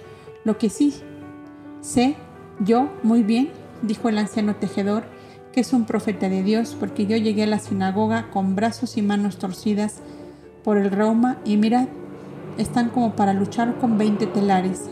Y yo, añadió un joven escriba, vine con llagas en la garganta esperando encontrar aquí algún terapeuta y ni aun el agua podía tragar y me encuentro maravillosamente curado. Y entre los comentarios se oían innumerables casos no solo de curaciones físicas sino morales, acreedores agresivos que habían pensado llevar un prójimo ante la justicia por deudas atrasadas o dar castigos y duras penalidades a esclavos y jornaleros por descuidar el trabajo, sin saber cómo ni por qué, sintiéronse desarmados y hasta avergonzados de la dureza de su corazón. Hubo, no obstante, almas como acorazadas de acero, en las que no podía penetrar la elevada doctrina esbozada por aquel joven maestro, que parecía pretender dar vuelta al revés usos, costumbres y tradiciones milenarias. Y un poderoso magnate de Damasco, dueño de grandes campos de labranza y de numerosos rebaños de camellos, ovejas y asnos, interrogó al maestro pidiéndole una más clara explicación de sus doctrinas sobre el reino de Dios y el modo de conquistarlo. Si tú fueras dueño del mundo, profeta, ¿cómo ordenarías para ser felices a todos?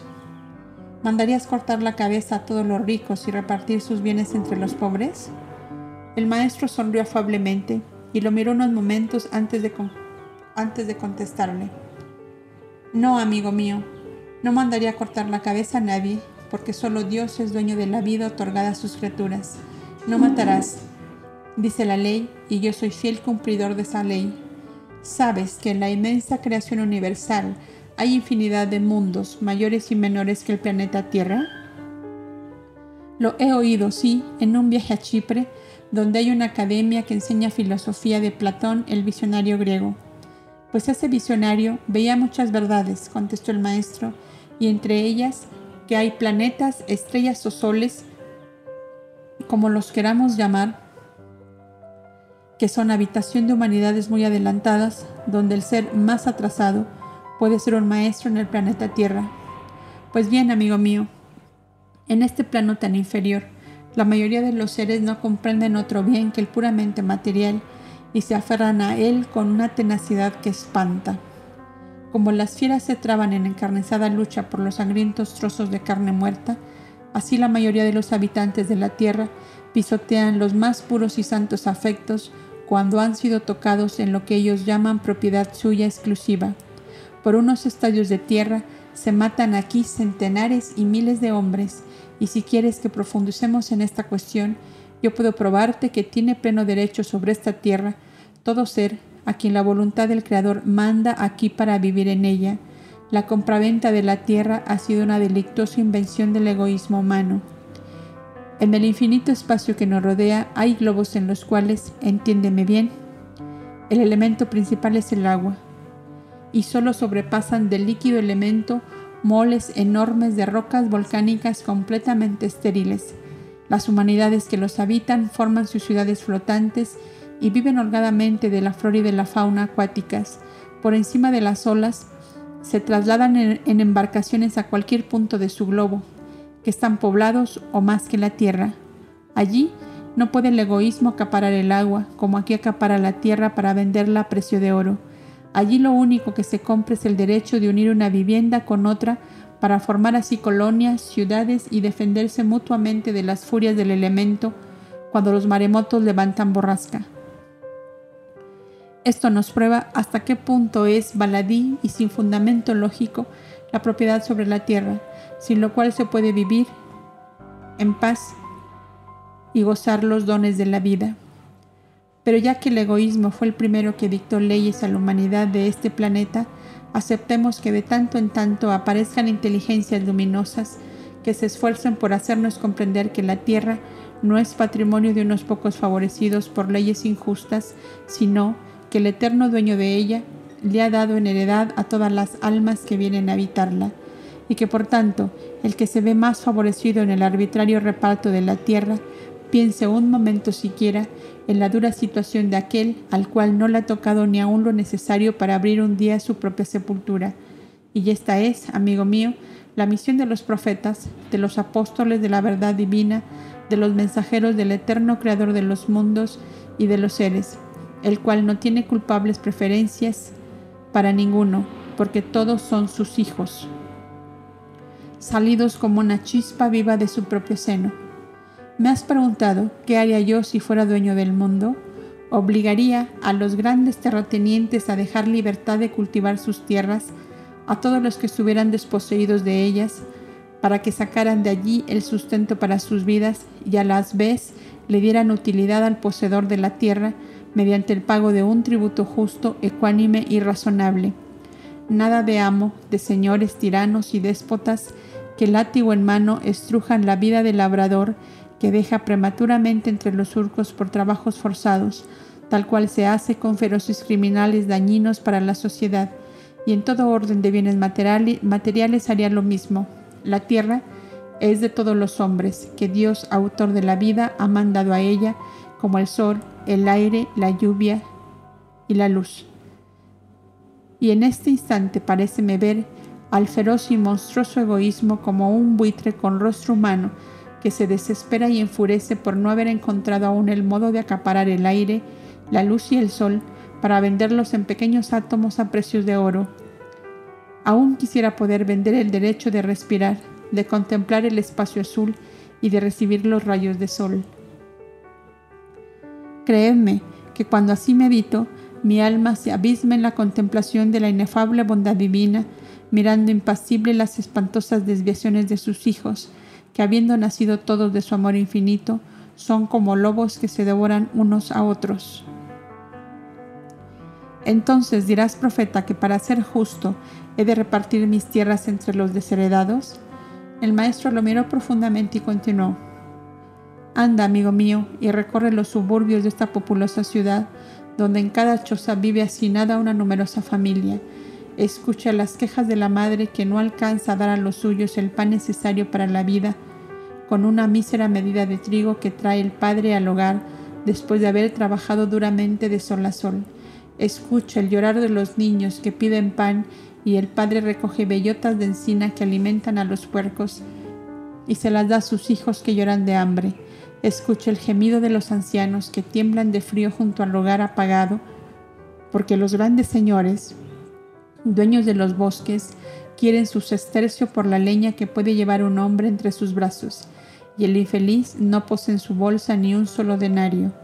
Escucha el grito desesperado de los leprosos, de los paralíticos, de los ciegos, que no pueden ganarse el sustento y que son arrojados de todas partes como larvas venenosas porque su aspecto repugna a los que visten de púrpura y de oro, porque la conciencia dormida se despierta ante tal espectáculo y les grita, esa filtrafa humana es tu hermano, socórrele.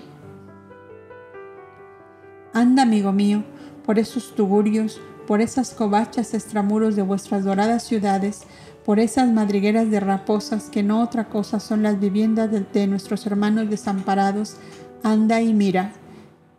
Y que tú, como todos los potentados de la tierra, no conocen de cerca el dolor del que carece de todo, porque jamás se ocuparon de otra cosa que de procurarse placer y comodidades. Y cuando hayas visto esos cuadros que no son pintados en lienzo, sino en la carne viva y palpitante, cuando hayas oído todas esas quejas, todos esos gemidos, ese llorar de niños que rompe el alma en pedazos, vuelve a mí y pregúntame de nuevo, ¿Qué harías, profeta, si fueras dueño del mundo? ¿Sabes lo que yo haría? La exaltación del maestro había subido a un tono que a él mismo le hacía daño. No te atormentes más, profeta de Jehová, le dijo conmovido aquel hombre en cuya mente iba penetrando la luz divina poco a poco. Por la memoria de mis muertos te juro que hoy mismo todos cuanto dependen de mí serán aliviados de las cargas que llevan. Te invito pues a acompañarme a mi casa con esos amigos que te siguen a todas partes y seréis todos testigos de cómo hago, en lo que puedo, la justicia que tú deseas. Yasua con el tío Jaime y los dos árabes siguieron al rico Damasceno que tenía su palacio a los comienzos de la hermosa avenida de las columnatas, Tariq el Adwa, cuyas bellezas y suntuosidad solo podía compararse con la columnata llamada de Herodes que deslumbraba en Antioquía. El centro de aquellas enormes avenidas era todo un jardín con fuentes y surtidores, que a los rayos del sol resplandecían como cascadas de cristal de los colores del iris y en ambos lados los suntuosos palacios de los poderosos señores que vivían en un eterno sueño de delicias, ignorando completamente el dolor de sus semejantes.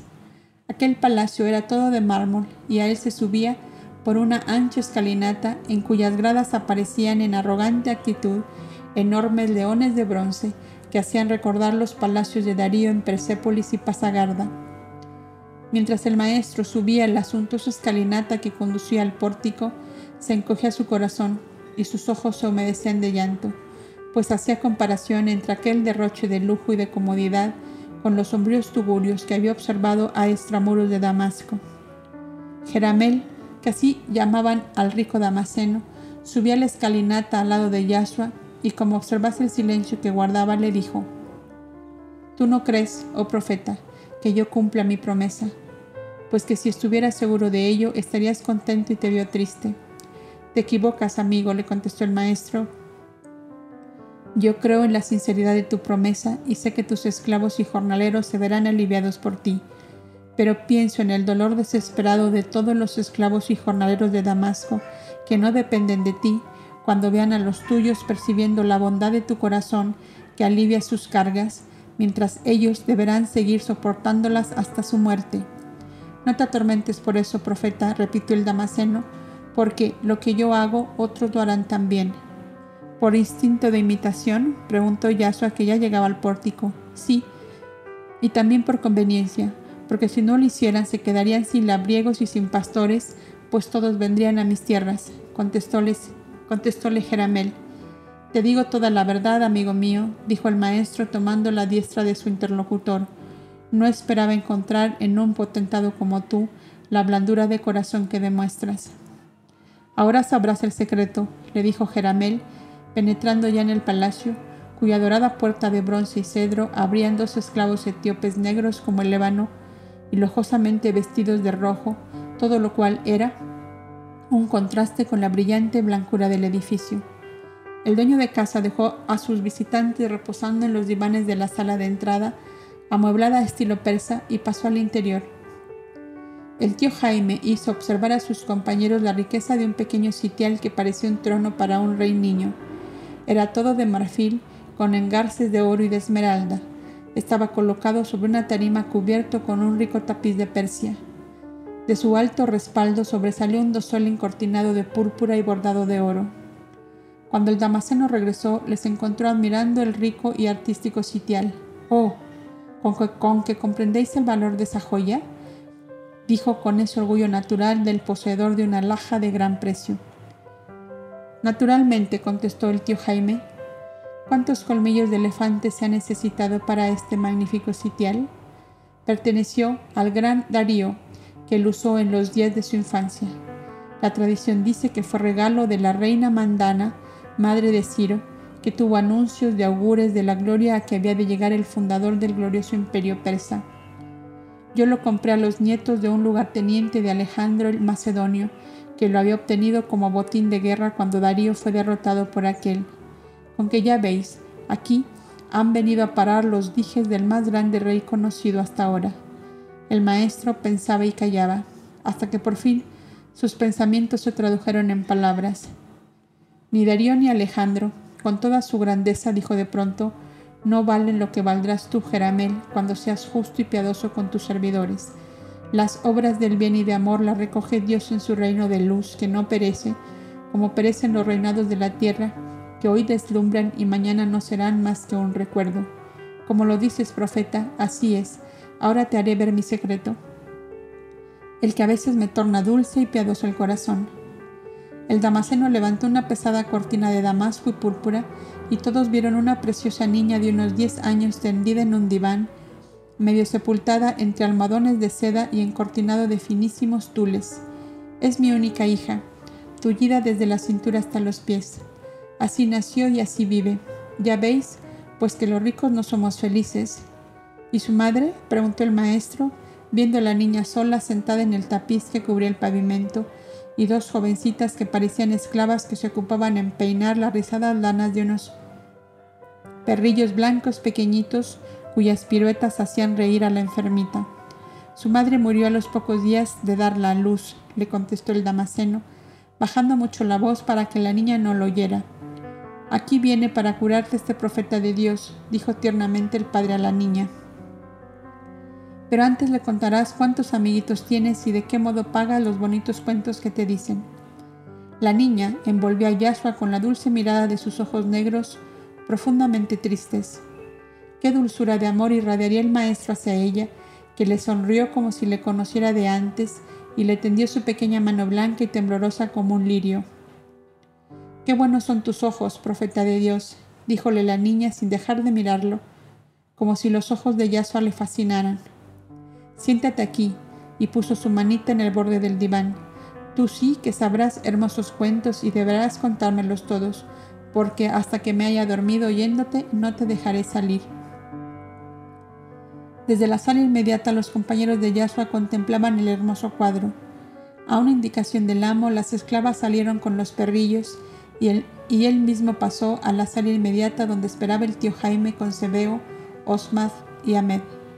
Es mejor dejarle solo, ¿verdad? preguntó Jeramel.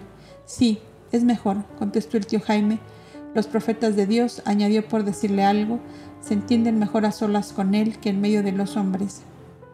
escucharemos a Yasua en su íntima confidencia con la niña enferma. Cuéntame pues de esos amiguitos que tienes, le dijo Yasua, buscando afinidad con ella para facilitar la curación. Son los niños de las esclavas que sirven en el palacio y que he conseguido permiso de mi padre para que lleguen hasta mi techo a contarme cuentos, dijo la niñita animándose visiblemente, y el que me trae los mejores cuentos se gana los mejores regalos. Mirad.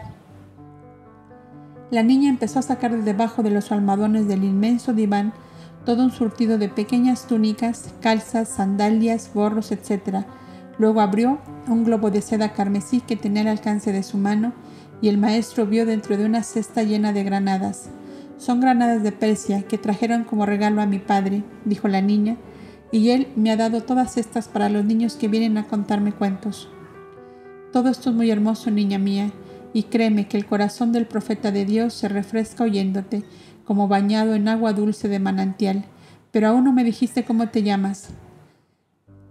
Mi padre me llama siempre Ada, Adita, Aditina, cuando quiere mimarme mucho y que yo me ponga muy contenta. Pues bien, Adita, siempre te llamaré Adita. Y ahora te digo que ya es hora de levantarte para correr por el jardín, que mucho bien te hará el aire puro con olor a rosas de otoño y a frutas maduras. La niña miró al maestro con los ojos dulces y tristes, inmensamente abiertos. ¿Yo levantarme a correr? Pero si nunca me he levantado de este diván, las criadas me levantan en brazos para arreglar el lecho donde he vivido los diez años que tengo. ¿Qué cosas dices, profeta? El maestro se puso de pie y sus manos temblaban ligeramente cuando tomaba las de la niña y mirándola a los ojos de los cuales ella parecía pendiente, dijo, Hada buena de los niños pobres, el profeta de Dios te lo manda. Levántate, que ya es hora. La niñita, como inoptizada, sacó de entre los almohadones y cobertores sus menudos pies, cubiertos con calzas de lana blanca, y apoyada en las manos de Yasua comenzó a andar hacia la sala inmediata, donde su padre, absorto por lo que veía, estaba como petrificado de estupor. Iba a correr hacia la niña creyendo que no pudiera ella recorrer toda la amplitud de las dos salas, pero el tío Jaime le contuvo. Déjala. Ella sola vendrá hacia ti. Yasua, Había separado ya sus manos de ella y le había dicho, anda con tu padre. Con su larga túnica blanca de dormir y los bracitos tendidos hacia adelante, los ojos entornados por la presión de la corriente magnética que obraba en ella, la niña parecía un fantasma semidormido obedeciendo el mandato de una voluntad superior. Por fin llegó hasta su padre, que la recibió entre sus brazos y llorando de emoción. Mi hada, mi hadita cautiva diez años en el lecho, ha venido hasta su padre por sus propios pies. Porque los niños de las esclavas me cuentan cuentos y yo les hago lindos regalos. Este profeta de Dios ha sanado mi cuerpo enfermo, decía la niña, jugando con la rizada barba de su padre que la sostenía en sus brazos. Y ahora, díjole Yahshua, llama a las criadas para que te vistan y salgas a correr por el jardín. Profeta, exclamó aquel padre fuera de sí, al convencerse de la realidad. ¿Qué Dios es el tuyo que así te escucha cuando le hablas? El Dios creador de los mundos y de los héroes oye el llamado de todos sus hijos pero ellos están demasiado ocupados con sus intereses materiales para recordar que tienen un Padre que es bondad y amor. ¿Y ahora? ¿Qué tengo que hacer para pagar este don más grande que todas las cosas? preguntó el Damaseno. Hacer con los desamparados lo que el Dios bueno ha hecho contigo, darles lo que necesitan para vivir su vida, les contestó el maestro. Una hora después, Adita jugaba en el jardín con sus perritos blancos y con una media docena de negritos varones y mujeres que alborozados saltaban en torno a ella entre risas, gritos y chillidos en todos los tonos, mientras el ejército de criados y criadas desfilaban ante Yahshua, que al lado del amo iba entregándoles a cada uno un bolsillo de monedas de plata mientras le decía, es el don de vuestro amo que hace con todos vosotros lo que el Dios bueno hizo con él. Haceros dichosos y si sois capaces de mostrar vuestro agradecimiento cumpliendo vuestros deberes. El palacio de Jeramel se vio completamente lleno de labriegos, pastores y leñadores, a todos los cuales el amo les acordó jornal doble del acostumbrado hasta entonces. Y en el inmenso parque que había detrás del palacio, el amo mandó disponer un festín para todos los servidores, jornaleros, pastores, labriegos, esclavos y leñadores. Y cuando él, con Yasu y sus compañeros, miraban desde una terraza posterior del palacio toda aquella animación y alegría, el rico Damaseno decía, Profeta, eres un mago del amor, de la paz y de la dicha. Los hombres de esta tierra somos larvas ciegas que no vemos la felicidad que está al alcance de la mano hasta que un luminar como tú le saca de las tinieblas y le enseña el camino. Te soy deudor, profeta, de haberme conducido a encontrar la felicidad. En ese momento vieron a la pequeña Dita que jugaba a las escondidas entre los narcisos florecidos del jardín, como una blanca visión, entre una porción de negritos que rodaban a veces por el césped en su loco afán de ser los primeros en encontrar a la niña que se les escondía graciosamente. Desde la terraza del palacio absorbió Yaso en su retina todo aquel esplendoroso cuadro de una hora de felicidad para los que quizá nunca la habían tenido en su vida y cuando iba a retirarse estrechó la mano del Damasceno y le dijo, El amor ha florecido en tu casa, y espero que no olvides jamás que tienes la dicha en tus manos, como tienes la copa cuando bebes tu vino. Cuando haces la dicha de los demás, eres en verdad un retazo de Dios sobre la tierra. El Damasceno se abrazó de Yasua y le rogó que volviera otra vez por su casa. Te prometo que volveré, le contestó el maestro, y salió seguido de los suyos. Ahora dejemos a los poderosos y vamos con los pequeños, insinuó el maestro, tomando la dirección a la puerta norte que daba al valle del río, donde se veía la oscura silueta de una montaña que para los damasenos encerraba todo el mal que podía haber sobre la tierra. Le llamaban el Cerro de Abadón, porque en sus rutas vivían los leprosos y los que llamaban endemoniados. Las noticias de los acontecimientos últimos habían corrido en toda la ciudad de Damasco como una brisa primaveral, refrescando los corazones de los más oprimidos por las duras condiciones de vida a que se veía sometida como siempre la más ínfima clase social. Los hombres acaudalados protestaban en contra de Jeramel, que por haber obtenido la curación de su hija pasaba por encima de toda conveniencia, poniéndolos a todos en la dura alternativa de pagar doble jornal del acostumbrado a todos los trabajadores del país. Si no querían quedarse sin arado que abriera surcos en sus tierras, sin pastores para sus ganados ni achadores para sus bosques. Hasta los esclavos levantaban la cerviz agobiada por el durísimo yugo que soportaban, y en grandes grupos recorrían los suburbios de la populosa ciudad. Los magnates se unieron también, y una docena de ellos se presentaron al Ednarca para quejarse de Jeramel por su transgresión a los pactos financieros, que la costumbre había convertido en ley desde sus más lejanos antepasados. ¿Cuál no sería su sorpresa al encontrarse con que el Ednarca Hartat se había convertido también en un vaso de miel, debido a que su esposa y su, y su hijito fueron prodigiosamente curados? Por él mismo supieron que hasta el óbrego peñón de Ramán había llegado al extraordinario poder del profeta Nazareno y que los temidos incendiarios que diez años antes habían hecho temblar a todo el país eran mansos corderos que bajo el influjo del profeta comenzaban a trabajar para ganarse el sustento, convirtiendo el espantoso presidio en un taller de trabajos manuales. Pero, ¿quién es ese hombre y con qué derecho se presenta a cambiar el orden de las cosas?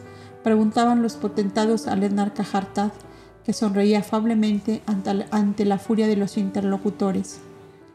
¿Quién es? No sabría deciros, pero sí sé que es un hombre extraordinario, profeta mago, pero su poder llega a donde ha terminado la ciencia y capacidad de médicos y astrólogos. Además, es un hombre que trae consigo la paz, la comprensión, la tolerancia, el bien y la justicia para todos ¿Qué queréis pues que yo haga con un hombre semejante? También yo tenía un depósito de cólera contra los incendiarios del peñón de Ramán, pero si él los ha llevado a pedir perdón y clemencia y los ha transformado de fieras en hombres honestos, laboriosos y útiles, y hasta llega a obtener el perdón del rey Jared mi padre para la mujer que repudió por su silenciosa vida. Comprended amigos míos que no puedo condenar en forma alguna a un hombre que trae consigo el bien y la justicia pero nuestros jornaleros abandonan el trabajo y hasta los esclavos se sublevan pidiendo mayor ración de comida y que no tenga el amo derecho de vender sus hijos. Todo eso les concede a los suyos Jeramel y tanto como eso piden los nuestros. Jeramel manda en lo suyo, dijo el anarca, y no puedo exigirle que lo haga de diferente manera, y si él puede hacerlo sin perjuicio de sus intereses, vosotros, tan ricos como él, podéis hacerlo igual aunque vuestras arcas no se llenen tan pronto del oro que acumuláis. Creo que mayores perjuicios recibiréis si vuestros jornaleros abandonan los campos y el cuidado de vuestros ganados. ¿Qué queréis? ¿No vació mis padres su arca para dar de comer a sus pueblos cuando los incendiarios arrasaron las cosechas y perecieron de hambre los ganados?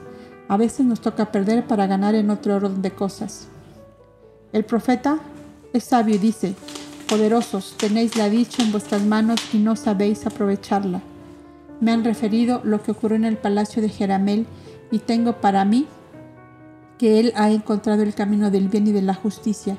Idos en paz, y los despidió. Vamos, dijo uno de aquellos magnates, el enarca está sobornado por el mago nazareno y nada sacaremos de él. Tendremos que doblegarnos hasta que vuelvan nuestros buenos tiempos. Ya volverán, rugía otro saliendo del palacio. Toda esa ralea de esclavos y miserables del yugo tendrán que morder el polvo que, los amos pisamos. Así fue siempre y seguirá siendo así, aunque cien profetas nazarenos vengan a decir lo contrario. Deja que el legado imperial de Antioquía se aperciba de las doctrinas sediciosas de estos magos de Rabal, añadió otro, y entonces veremos a dónde van con sus huesos estos filósofos locos que llevan su extravagancia hasta asegurar que los esclavos tienen alma como nosotros y que la sangre que corre por sus venas es igual que la nuestra. Si habrá imbéciles. Una piedra lanzada con una onda pasó silbando con furia y fue a dar en la cabeza de uno de los magnates que doblaban de la gran avenida hacia la hermosísima plaza llamada del rey Hiram.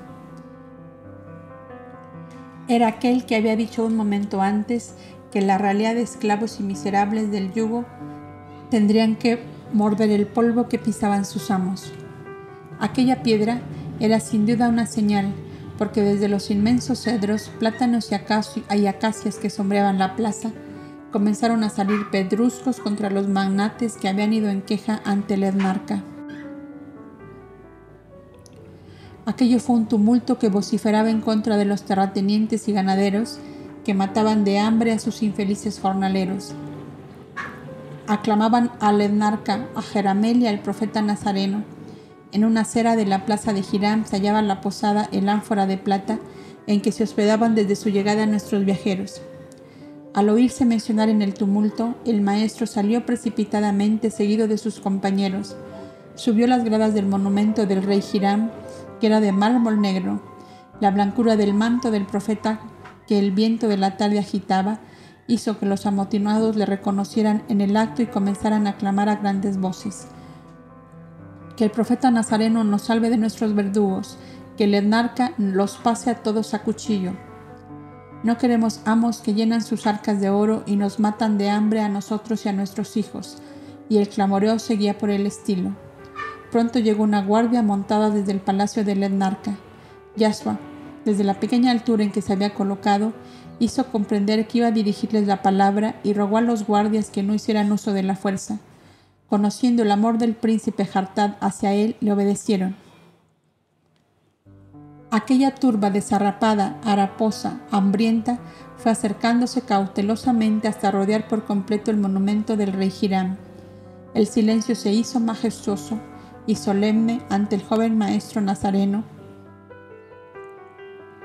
cuyos ojos de divino mirar parecía que irradiaban la dulce claridad del sol poniente que se filtraba por las ramas de la frondosa arboleda. Y el maestro les habló así, Amigos míos, el profeta Nazareno, al cual habéis llamado en vuestro clamor, quiere salvaros de vuestras pesadas cargas, elevando el bajo nivel en que estáis colocados por los errores milenarios de nuestra caduca civilización.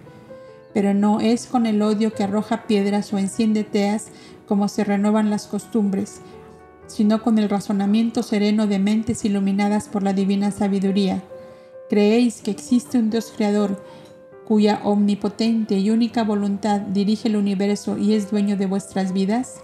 Sí, lo creemos, fue el clamor general, pero algunas voces aisladas y provocadoras añadieron. Pero ese, diez, ese Dios no hace caso a ninguno de nosotros, nos ha dado la vida para vivirla entre el hambre y la miseria.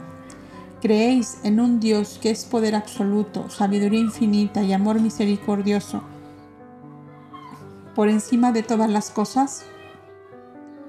Con eso me basta, y a los que penséis que Él no se ocupa de vosotros, antes de que decline el sol de mañana, yo os daré la prueba de que el Dios único, Padre universal de los mundos y de los seres, piensa en vosotros con amor infinito.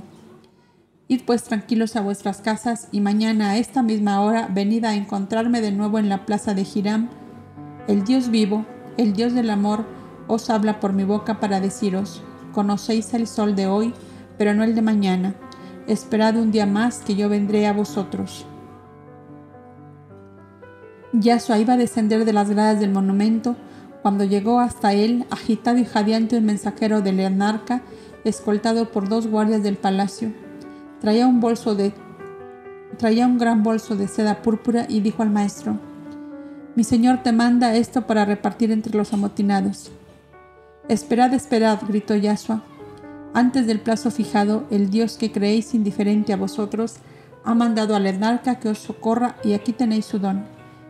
Yasua levantó en alto el bolsillo carmesí y añadió, Ordenaos todos en torno mío, que hoy repartiré el regalo de vuestro príncipe.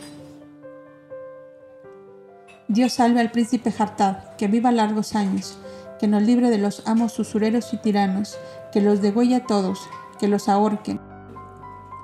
Toda esta confusión de gritos buenos y malos decía bien claro de los diversos sentimientos que animaban a aquella masa haraposa y hambrienta. Basta, amigos, basta. Se oyó la voz sonora de Yasua dominando la multitud. Os acabo de decir que el odio no soluciona ningún problema, sino que lo destruye todo, y vosotros continuáis alimentando el odio. ¿Seréis tan duros de corazón que agotéis la mansedumbre del mío? El silencio se hizo súbitamente, como si una invisible espada de fuego hubiera pasado cortando la palabra en los labios. Yasua llamó con una señal al tío Jaime y sus otros compañeros que estaban mezclados en la multitud, y les encargó que ordenadamente fueran acercando a él de uno a uno a todos aquellos hombres.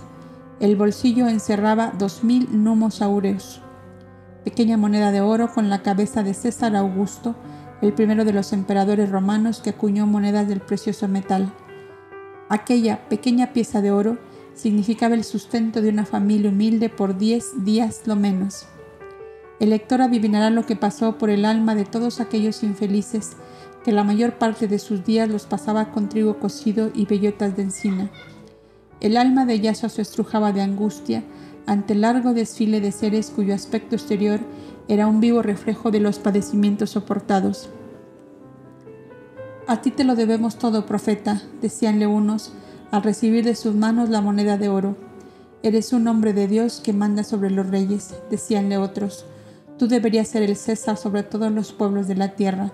No te vayas más de Damasco y todos seremos dichosos.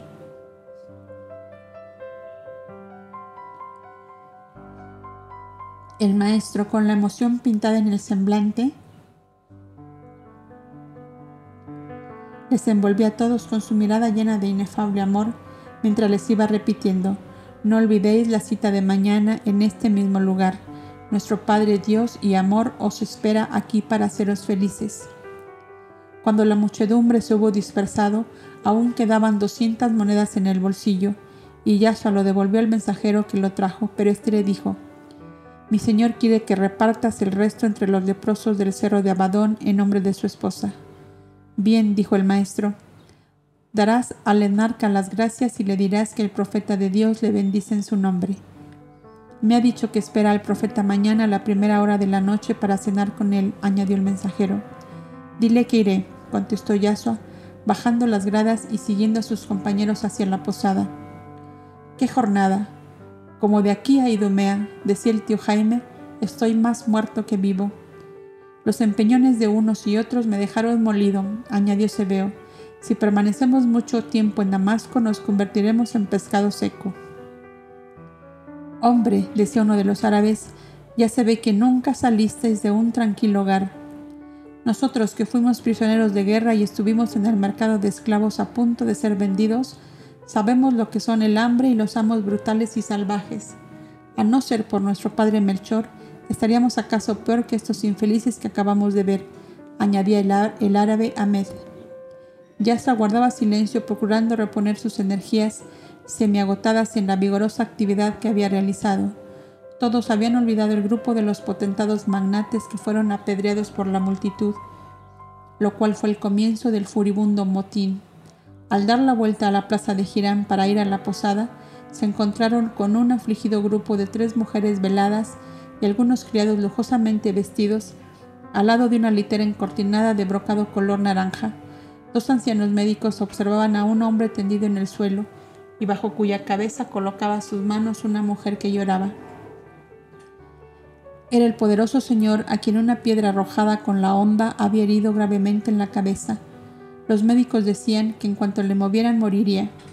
Un delgado hilo de sangre salía del lado izquierdo de la oreja donde había recibido el golpe. La mujer que sostenía su cabeza era su esposa, las otras dos eran sus hijas. Si me lo permites, dijo Yasua, yo también soy médico. Puede ser que entre los tres podamos aliviar al enfermo. Y se arrodilló junto al cuerpo que aparecía como muerto, a no ser por la respiración que se advertía en él.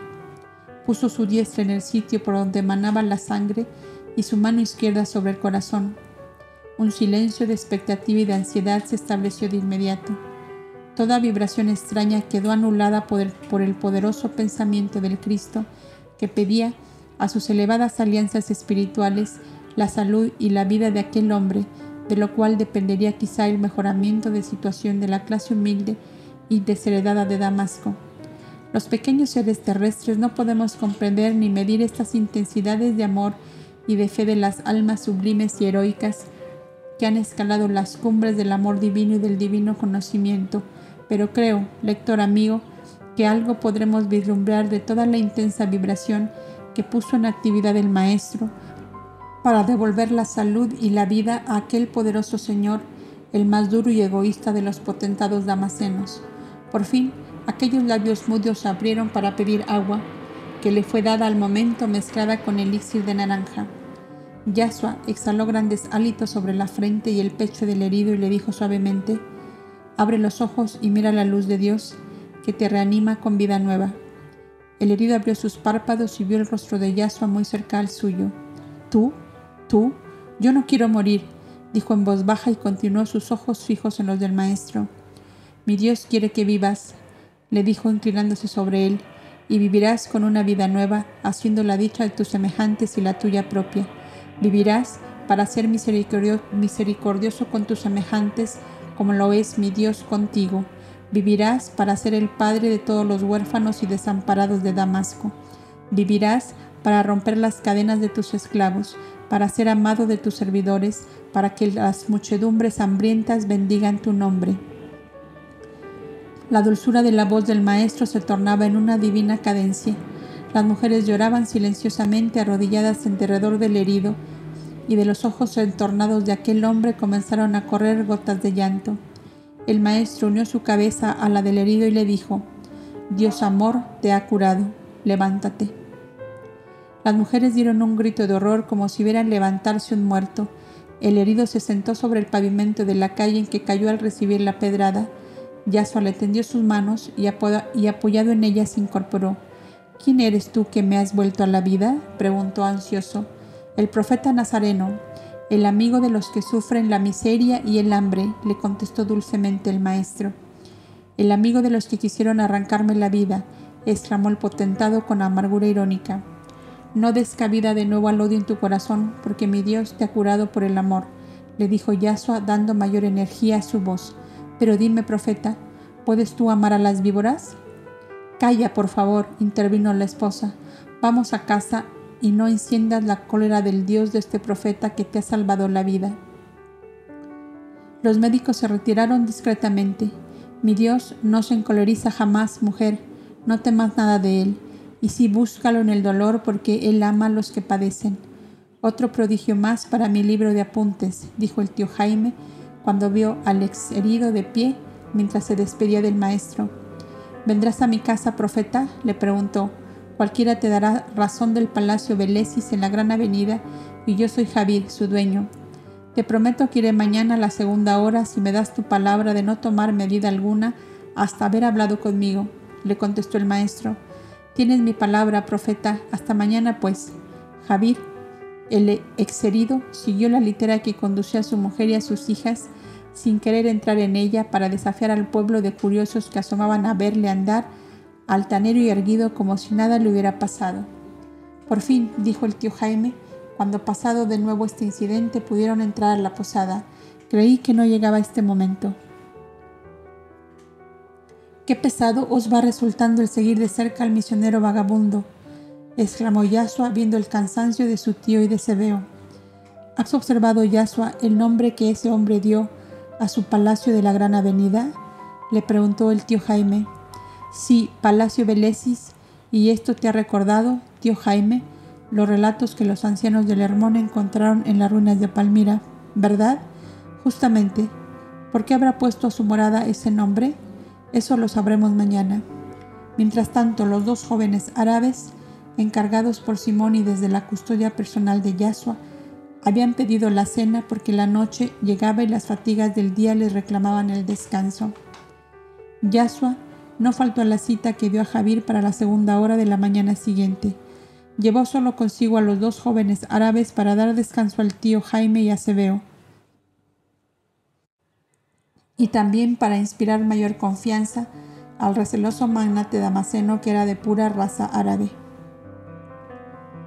Allí supo Yasua que el nombre del palacio Belesis se debía a que el abuelo de Javier había comprado al último rey de Siria de la dinastía de los Seleucos, el famoso palacio de Belesis, el auténtico que fue tomado y habitado por Alejandro Magno en su paso triunfal hacia la India. Un incendio casual o provocado lo había destruido en parte y Javier, al hacerse dueño de la cuantiosa fortuna de sus mayores, trasladó los mármoles y demás riquezas de la antigua fortaleza a Damasco, su ciudad natal, para construirse la fastosa morada a la que entraba Yasua con la sola idea de obtener concesiones beneficiosas a la numerosa clase de los desheredados.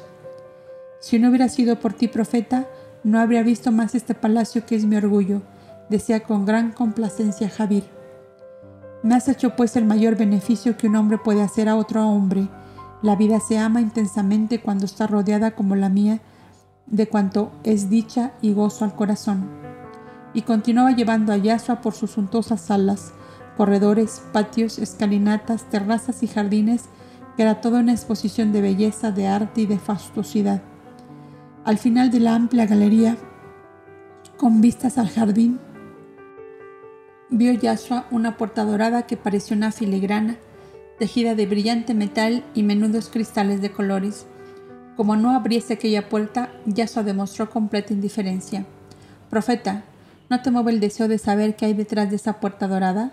preguntó el amo de la casa. Absolutamente no, contestó el maestro, si no es tu gusto enseñármelo, pues allí guardo mis joyas más valiosas. Mis mujeres son siete estrellas de primera magnitud. ¿Y son todas ellas felices? preguntó el maestro tranquilamente. Un, un magnate árabe no pregunta eso nunca, pues le basta con ser él feliz con ellas. La que estaba contigo en la plaza de Hiram era una de ellas. Esa es la esposa primera que gobierna las otras, la única que a veces puede presentarse a mi lado en presencia de extraños. Las costumbres de tu país son diferentes a estas, ¿verdad? Todo es conforme a la ley que rige a los países, le contestó Yasua. David y Salomón, que eran mis compatriotas, tuvieron muchas mujeres. Cuando le había enseñado todo el palacio, se sentaron en la sala principal que daba sobre el pórtico de entrada. Ahora arreglar cuentas, profeta. ¿Cuánto vale la vida que me has devuelto? ¿La aprecias tú en mucho? le preguntó Yasua sonriente. ¿Y me lo preguntas, profeta? ¿A mí? Que veo deslizar mi vida como un río entre flores? contestó el potentado lleno de vanidad. Tengo mis arcas llenas de oro y de piedras preciosas. Ni el rey Jared es tan rico como yo. Solo hay un hombre que me aventaja en caudales y es un comerciante de Antioquía que se llama Simónides. Pero ese es un ávaro que vive miserablemente a pesar de su fortuna que envidiaría el César. Noble Javier, si me hablas de esta manera es porque no me conoces. Ninguna riqueza ni tesoro mueve mi deseo, te lo aseguro. Y si mi Dios me ha permitido hacer contigo lo que hice, soy feliz sabiendo que eres dichoso. Pero, ¿eres feliz sin desear nada? No te comprendo, profeta. Yo soy feliz haciendo la felicidad de mis semejantes. ¿Me comprendes, Javier? Para mi persona nada necesito ni nada deseo pero como me atormenta el dolor de los demás, me aguijonea fuertemente el deseo de remediarlos. Al pasar por la plaza de Hiram, sentí tu dolor de herido gravemente y el dolor de tu esposo y de tus hijas, y tuve necesidad de socorrerte para calmar el ansia de mi corazón por tu bien. Como sentí tu dolor y el de los tuyos, siento el dolor de todos los desheredados de Damasco, que viven miserablemente con trigo cocido y bellotas de encina, porque sus míseros jornales no bastan para tener pan y lumbre. Ya ves, pues, cómo el profeta tiene también un gran deseo, el remediar a los que padecen la miseria y el hambre. En medio de tu dicha, Javier, ¿has pensado alguna vez en el dolor de los que jamás conocieron los goces de la abundancia? Tú eres un sabio, un maestro, puesto que eres un profeta, dijo Javier, y siéndolo, ¿Puedes creer que esa masa anónima y obscura de siervos, esclavos y jornaleros pueden desear lo que no conocieron? Además, los ricos no somos culpables de su miserable condición. Si ellos nacieron en cuna de paja y yo en cuna de oro, ¿qué les debo yo a ellos? Si me trabajan, les pago sus jornales y asunto concluido. Yashua clavó en él sus ojos llenos de infinita bondad. Qué luz, qué vibración de inefable amor abrí en esa mirada que aquel egoísta refinado se turbó visiblemente? Ahora te he comprendido, profeta, añadió. Quieres que sea generoso con la turba soez que murió en la plaza de Hiram. La desesperación de la miseria lleva a los hombres al delito, dijo Yasua, y habrá continuados motines populares en Damasco si no remediáis entre todos la miseria de los infelices que llenan vuestras arcas de oro. ¿Qué significaría ¿Qué significaría para ti, Javier, hacer lo que hizo Jeramel, cuyos caudales alcanzan a la mitad de los tuyos? Si por volverte a la vida yo te hubiera pedido cincuenta talentos de oro, ¿me los habrías dado? Profeta, te hubiera dado cien, y aún, y aún no sería bastante. Mi vida la aprecio en más de cien talentos, contestó de inmediato Javier. Muy bien, amigo mío, porque aprecias tu vida en mucho, debes resguardarla bien, y no hay mejores guardianes que tus servidores agradecidos por la generosidad que tengas con ellos el Dios de los cielos y de la tierra, al que adoro y que es dueño de todas las vidas, te ha dado un aviso de que la tuya está en peligro, porque te repito, el hambre es mala consejera, y hay de los poderosos que gozan y ríen en medio de muchedumbres haraposas y hambrientas. ¿Quieres decir, profeta, que por conveniencia propia debemos los ricos ser generosos con los miserables? Cuando el alma del hombre no ha llegado a la capacidad de hacer el bien por el bien mismo, empieza a hacerlo por el instinto de conservación, que es la forma de bien practicado por las almas de evolución primitiva. Me hubieras hecho grandemente feliz, Javier, te lo aseguro, si fueras generoso con tus servidores por la alegría y gozo que causas a esos infelices que te enriquecen cada día más con su esfuerzo y a los cuales no basta tu remuneración para sus necesidades y las de sus hijos.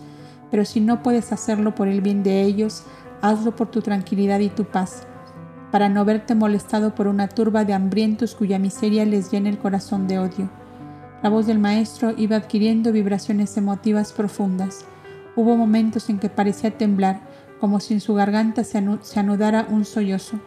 Aquel corazón de bronce se sintió sacudido fuertemente y también conmovido le contestó, Está bien, profeta, quiero hacer tu felicidad siendo generoso con mis servidores por el gozo que les causaré pero sobre todo y por encima de todo porque seas dichoso tú, profeta, el hombre más noble y más bueno que pisa la tierra. Créeme, que aún dudo si eres un hombre o uno de esos arcángeles que de tanto en tanto aparecen en medio de los hombres para descubrirles sus maldades y perdonar los pecados. Por ti lo haré todo, profeta, por ti. Gracias, amigo mío, que Dios te bendiga. Después de un breve silencio el maestro continuó necesito que me asegures dos cosas. Que no tomarás venganza del que te arrojó la piedra que puso en peligro tu vida, si llegas a saber quién fue, y que convencerás a todos tus amigos de que te imiten en la generosidad con, con sus servidores. A la puesta del sol me espera la turba de hambrientos en la plaza de Hiram, porque les prometí obtener de sus amos un beneficio para ellos y para sus hijos. ¿Cuento contigo para llevarles una respuesta favorable? El potentado pensó unos momentos y luego dijo plenamente seguro, Cuenta conmigo, para que digas a los jornaleros de Damasco que tendrán jornal doble desde mañana, y que las mujeres pasen por mis depósitos de la Plaza de las Caravanas, donde recibirán ropas conforme al número de individuos de cada familia. Ahora eres digno servidor de mi Dios, que inspiró a Moisés la gran ley de la humanidad. Ama a Dios sobre todas las cosas y al prójimo como a ti mismo. Le contestó el maestro y añadió, Antes de ponerse el sol de hoy, Javier, habrás hecho la felicidad de todos los desheredados de Damasco.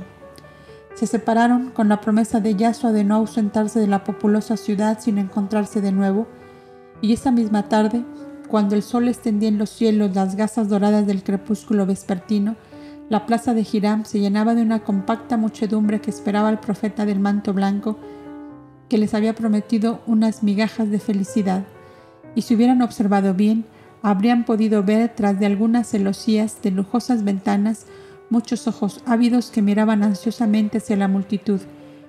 Eran Javier y sus amigos potentados de Damasco, que desde la morada de uno de ellos observaban al profeta, transmitiendo al, enjambre dolorido el mensaje de sus amos.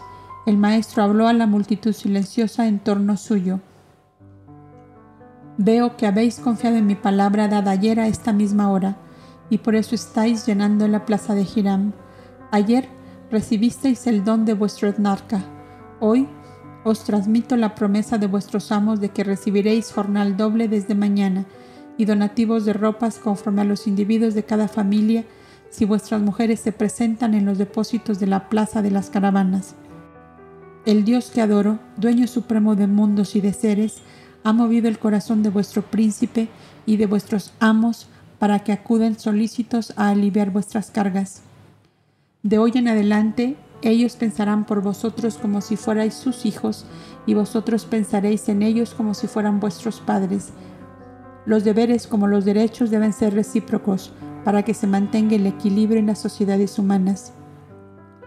Hombres del trabajo y del esfuerzo, jornaleros que os ganáis el pan con el sudor de la frente, siervos de humillada y penosa condición, con vosotros hablo, y espero que mis palabras abran un horizonte nuevo a vuestros espíritus aletargados en la lucha por el sustento de vuestra vida. Oídme bien y comprendedme bien. Este planeta Tierra que vosotros y yo habitamos es un mundo inferior, donde domina el mal en todas las esferas sociales, algo así como un inmenso presidio donde todos soportamos las penosas leyes a que está sujeta la vida en este planeta, el trabajo, el dolor y la muerte, son aquí leyes inexorables e inmutables, y sería la mayor locura rebelarse en contra de ellas, como locura es pretender desecar el agua de los mares, detener la marcha del sol que nos alumbra o cambiar el sitio de las montañas. Las diferentes condiciones sociales son en parte consecuencia de la diferente capacidad de los seres y, de su distinto grado de adelanto intelectual y moral. No todos los hombres son hábiles, hábiles pilotos en, en alta mar. El egoísmo y la malicia humana han tejido una espantosa cadena alrededor de las leyes ineludibles y propias de este planeta. Siento que muchos de vosotros estáis preguntando, ¿por qué hemos de ser nosotros desposeídos y miserables y otros inmensamente ricos y poderosos? ¿Es este un problema sin solución para vosotros y enseguida pensáis equivocadamente de la justicia de Dios? Las enormes diferencias sociales no son obra de Dios, sino del egoísmo de los hombres. Y los profetas de Dios que pueden curar las enfermedades físicas quieren también curar las enfermedades morales. El egoísmo es una enfermedad tan dañina como la lepra que devora el cuerpo del que la posee. El egoísmo devora y consume los cuerpos de todos aquellos a donde alcanzan sus, tentáculos de pulpo. Me llamáis profeta de Dios y lo soy, y porque lo soy, he recibido de Él el supremo mandato de destruir el egoísmo y hacer florecer el amor.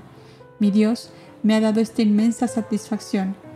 En vuestro etnarca, el príncipe Hartad, y en vuestros amos ha comenzado a florecer el amor, y ellos, poderosos ricos, han pensado en aliviar vuestras cargas mejorando vuestra situación. El profeta de Dios necesita ahora que vosotros le demostréis que hay en vuestros corazones tierra fértil para cultivar su siembra de amor. El odio y el egoísmo son fuerzas destructoras. El amor es fuerza fecunda y creadora. Aquí, aquí, al calor del corazón del profeta de Dios, probemos todos unidos de hacer florecer y fructificar el amor en esta hermosa ciudad de Damasco, resplandeciente como una sílfide de oro a la vera de sus magníficos lagos serenos, donde se miran los cielos y se reflejan las estrellas. Vuestro narca y vuestros amos han dado el primer paso, dad vosotros el segundo, y corresponded a la justicia con que ellos acaban de obrar, con la justicia obrada por vosotros, que consiste en trabajar en sus posesiones mediante la remuneración suficiente a vuestras necesidades. ¿Me lo prometéis? ¿Me dais vuestra palabra? ¿Respondéis con una sincera promesa al, profeta de Dios que quiere con toda su alma vuestra felicidad? Los ojos de Yahshua resplandecían de divina luz y de su alma de ungido se desbordaba el amor sobre la multitud anhelante y esperanzada. Un grito unánimo tres veces repetido resonó como un huracán desatado en la selva. Sea como tú lo quieras, profeta de Dios, que no se vaya de Damasco, que viva siempre entre nosotros, que no nos abandone nunca. El maestro subió dos gradas más del monumento de Hiram, porque la multitud se estrechaba cada vez más en torno suyo, amenazando ahogarle con su desbordante entusiasmo.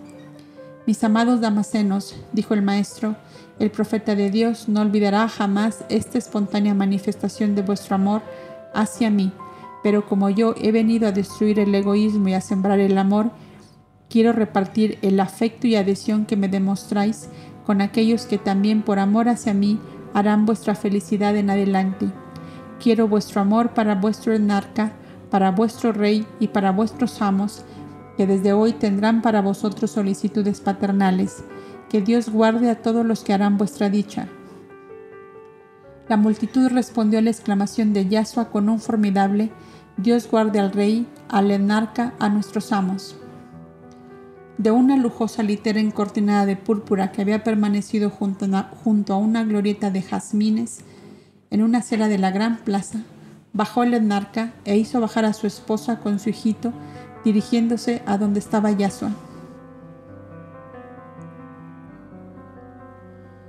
El joven príncipe abrazó emocionado al maestro mientras le decía, Mago del amor y de la paz, no puede negarse que traes a Dios contigo. La multitud aplaudía frenéticamente. Del palacio aquel, tras de cuya celosía se ocultaban los poderosos magnates damasenos, salieron una porción de ellos con sus esposas y sus hijas todas veladas, según la costumbre del país, como demostrarán la intención de llegar hasta el profeta, la muchedumbre les abrió paso mientras continuaban gritando, que los amos sean piadosos con nosotros y seremos fieles servidores. La emoción era visible en todos. Cuando consiguieron llegar hasta el maestro, los potentados le entregaron bolsos de monedas de plata y las mujeres sus joyas para ser repartidas en la multitud.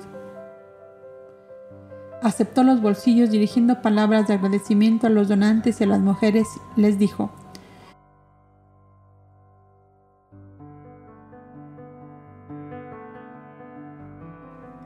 Convertid vuestras joyas en cunas para los recién nacidos, en cobertores para los ancianos y los niños, que el invierno se acerca y ellos temblarán de frío.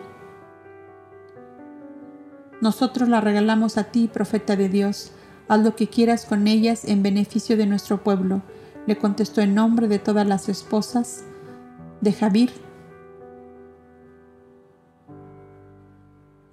Sebeo se hizo cargo del cofrecillo con las joyas. La niñita aquella curada por el maestro, o sea, la hijita de Jeramel, llegó también traída por su padre y una docena de criados llevando grandes cestas marchaban en pos de la niña. Con sus pasitos ligeros se abría paso hasta Yasua. Profeta, mi profeta bueno, Habita te trae dulces y frutas para todos los niños de los jornaleros de Damasco. Yasua levantó a la niña en brazos para que todos la vieran. Esta es la hada buena de los niños damasenos, dijo lleno de emoción, y trae sus dones para todos sus compañeritos en la vida. Tuvo diez años de parálisis, amadla pues como me amáis a mí, que ella quedará aquí en mi lugar cuando yo deba ausentarme de Damasco. La niñita agitó sus bracitos sobre la multitud que gritó emocionada el Dios del profeta guarde a la hija de Jeramel. Yasua y sus cuatro compañeros eran insuficientes para hacer el reparto de los donativos.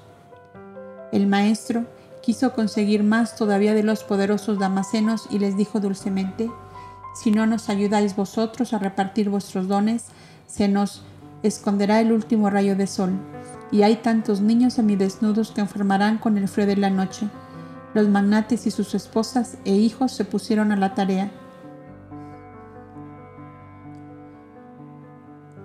El Cristo divino, mago sublime del amor, transformó aquella tarde memorable en una fraternal hermandad a los poderosos señores con sus jornaleros y siervos, y una oleada formidable de amor fraterno inundó la plaza de Hiram. Durante mucho tiempo recordó el maestro aquella misión en Damasco entre los hijos de Arabia, cuyo ardiente temperamento respondió a la vehemencia del profeta de Dios que les llamaba al amor. En verdad, decían los damasenos ricos y pobres, que este hombre viene del Dios verdadero, único, superior a todos los dioses, porque las maravillas obradas por él no fueron nunca vistas en Damasco. Los incendiarios del peñón de Ramán fueron redimidos, los leprosos y dementes del cerro de Abadón fueron curados y volvieron a sus hogares. Los jornaleros y siervos tienen lumbre, pan y avianda sobre la mesa y vestidos sobre sus cuerpos. Los amos se tornaron piadosos y los servidores trabajan en paz.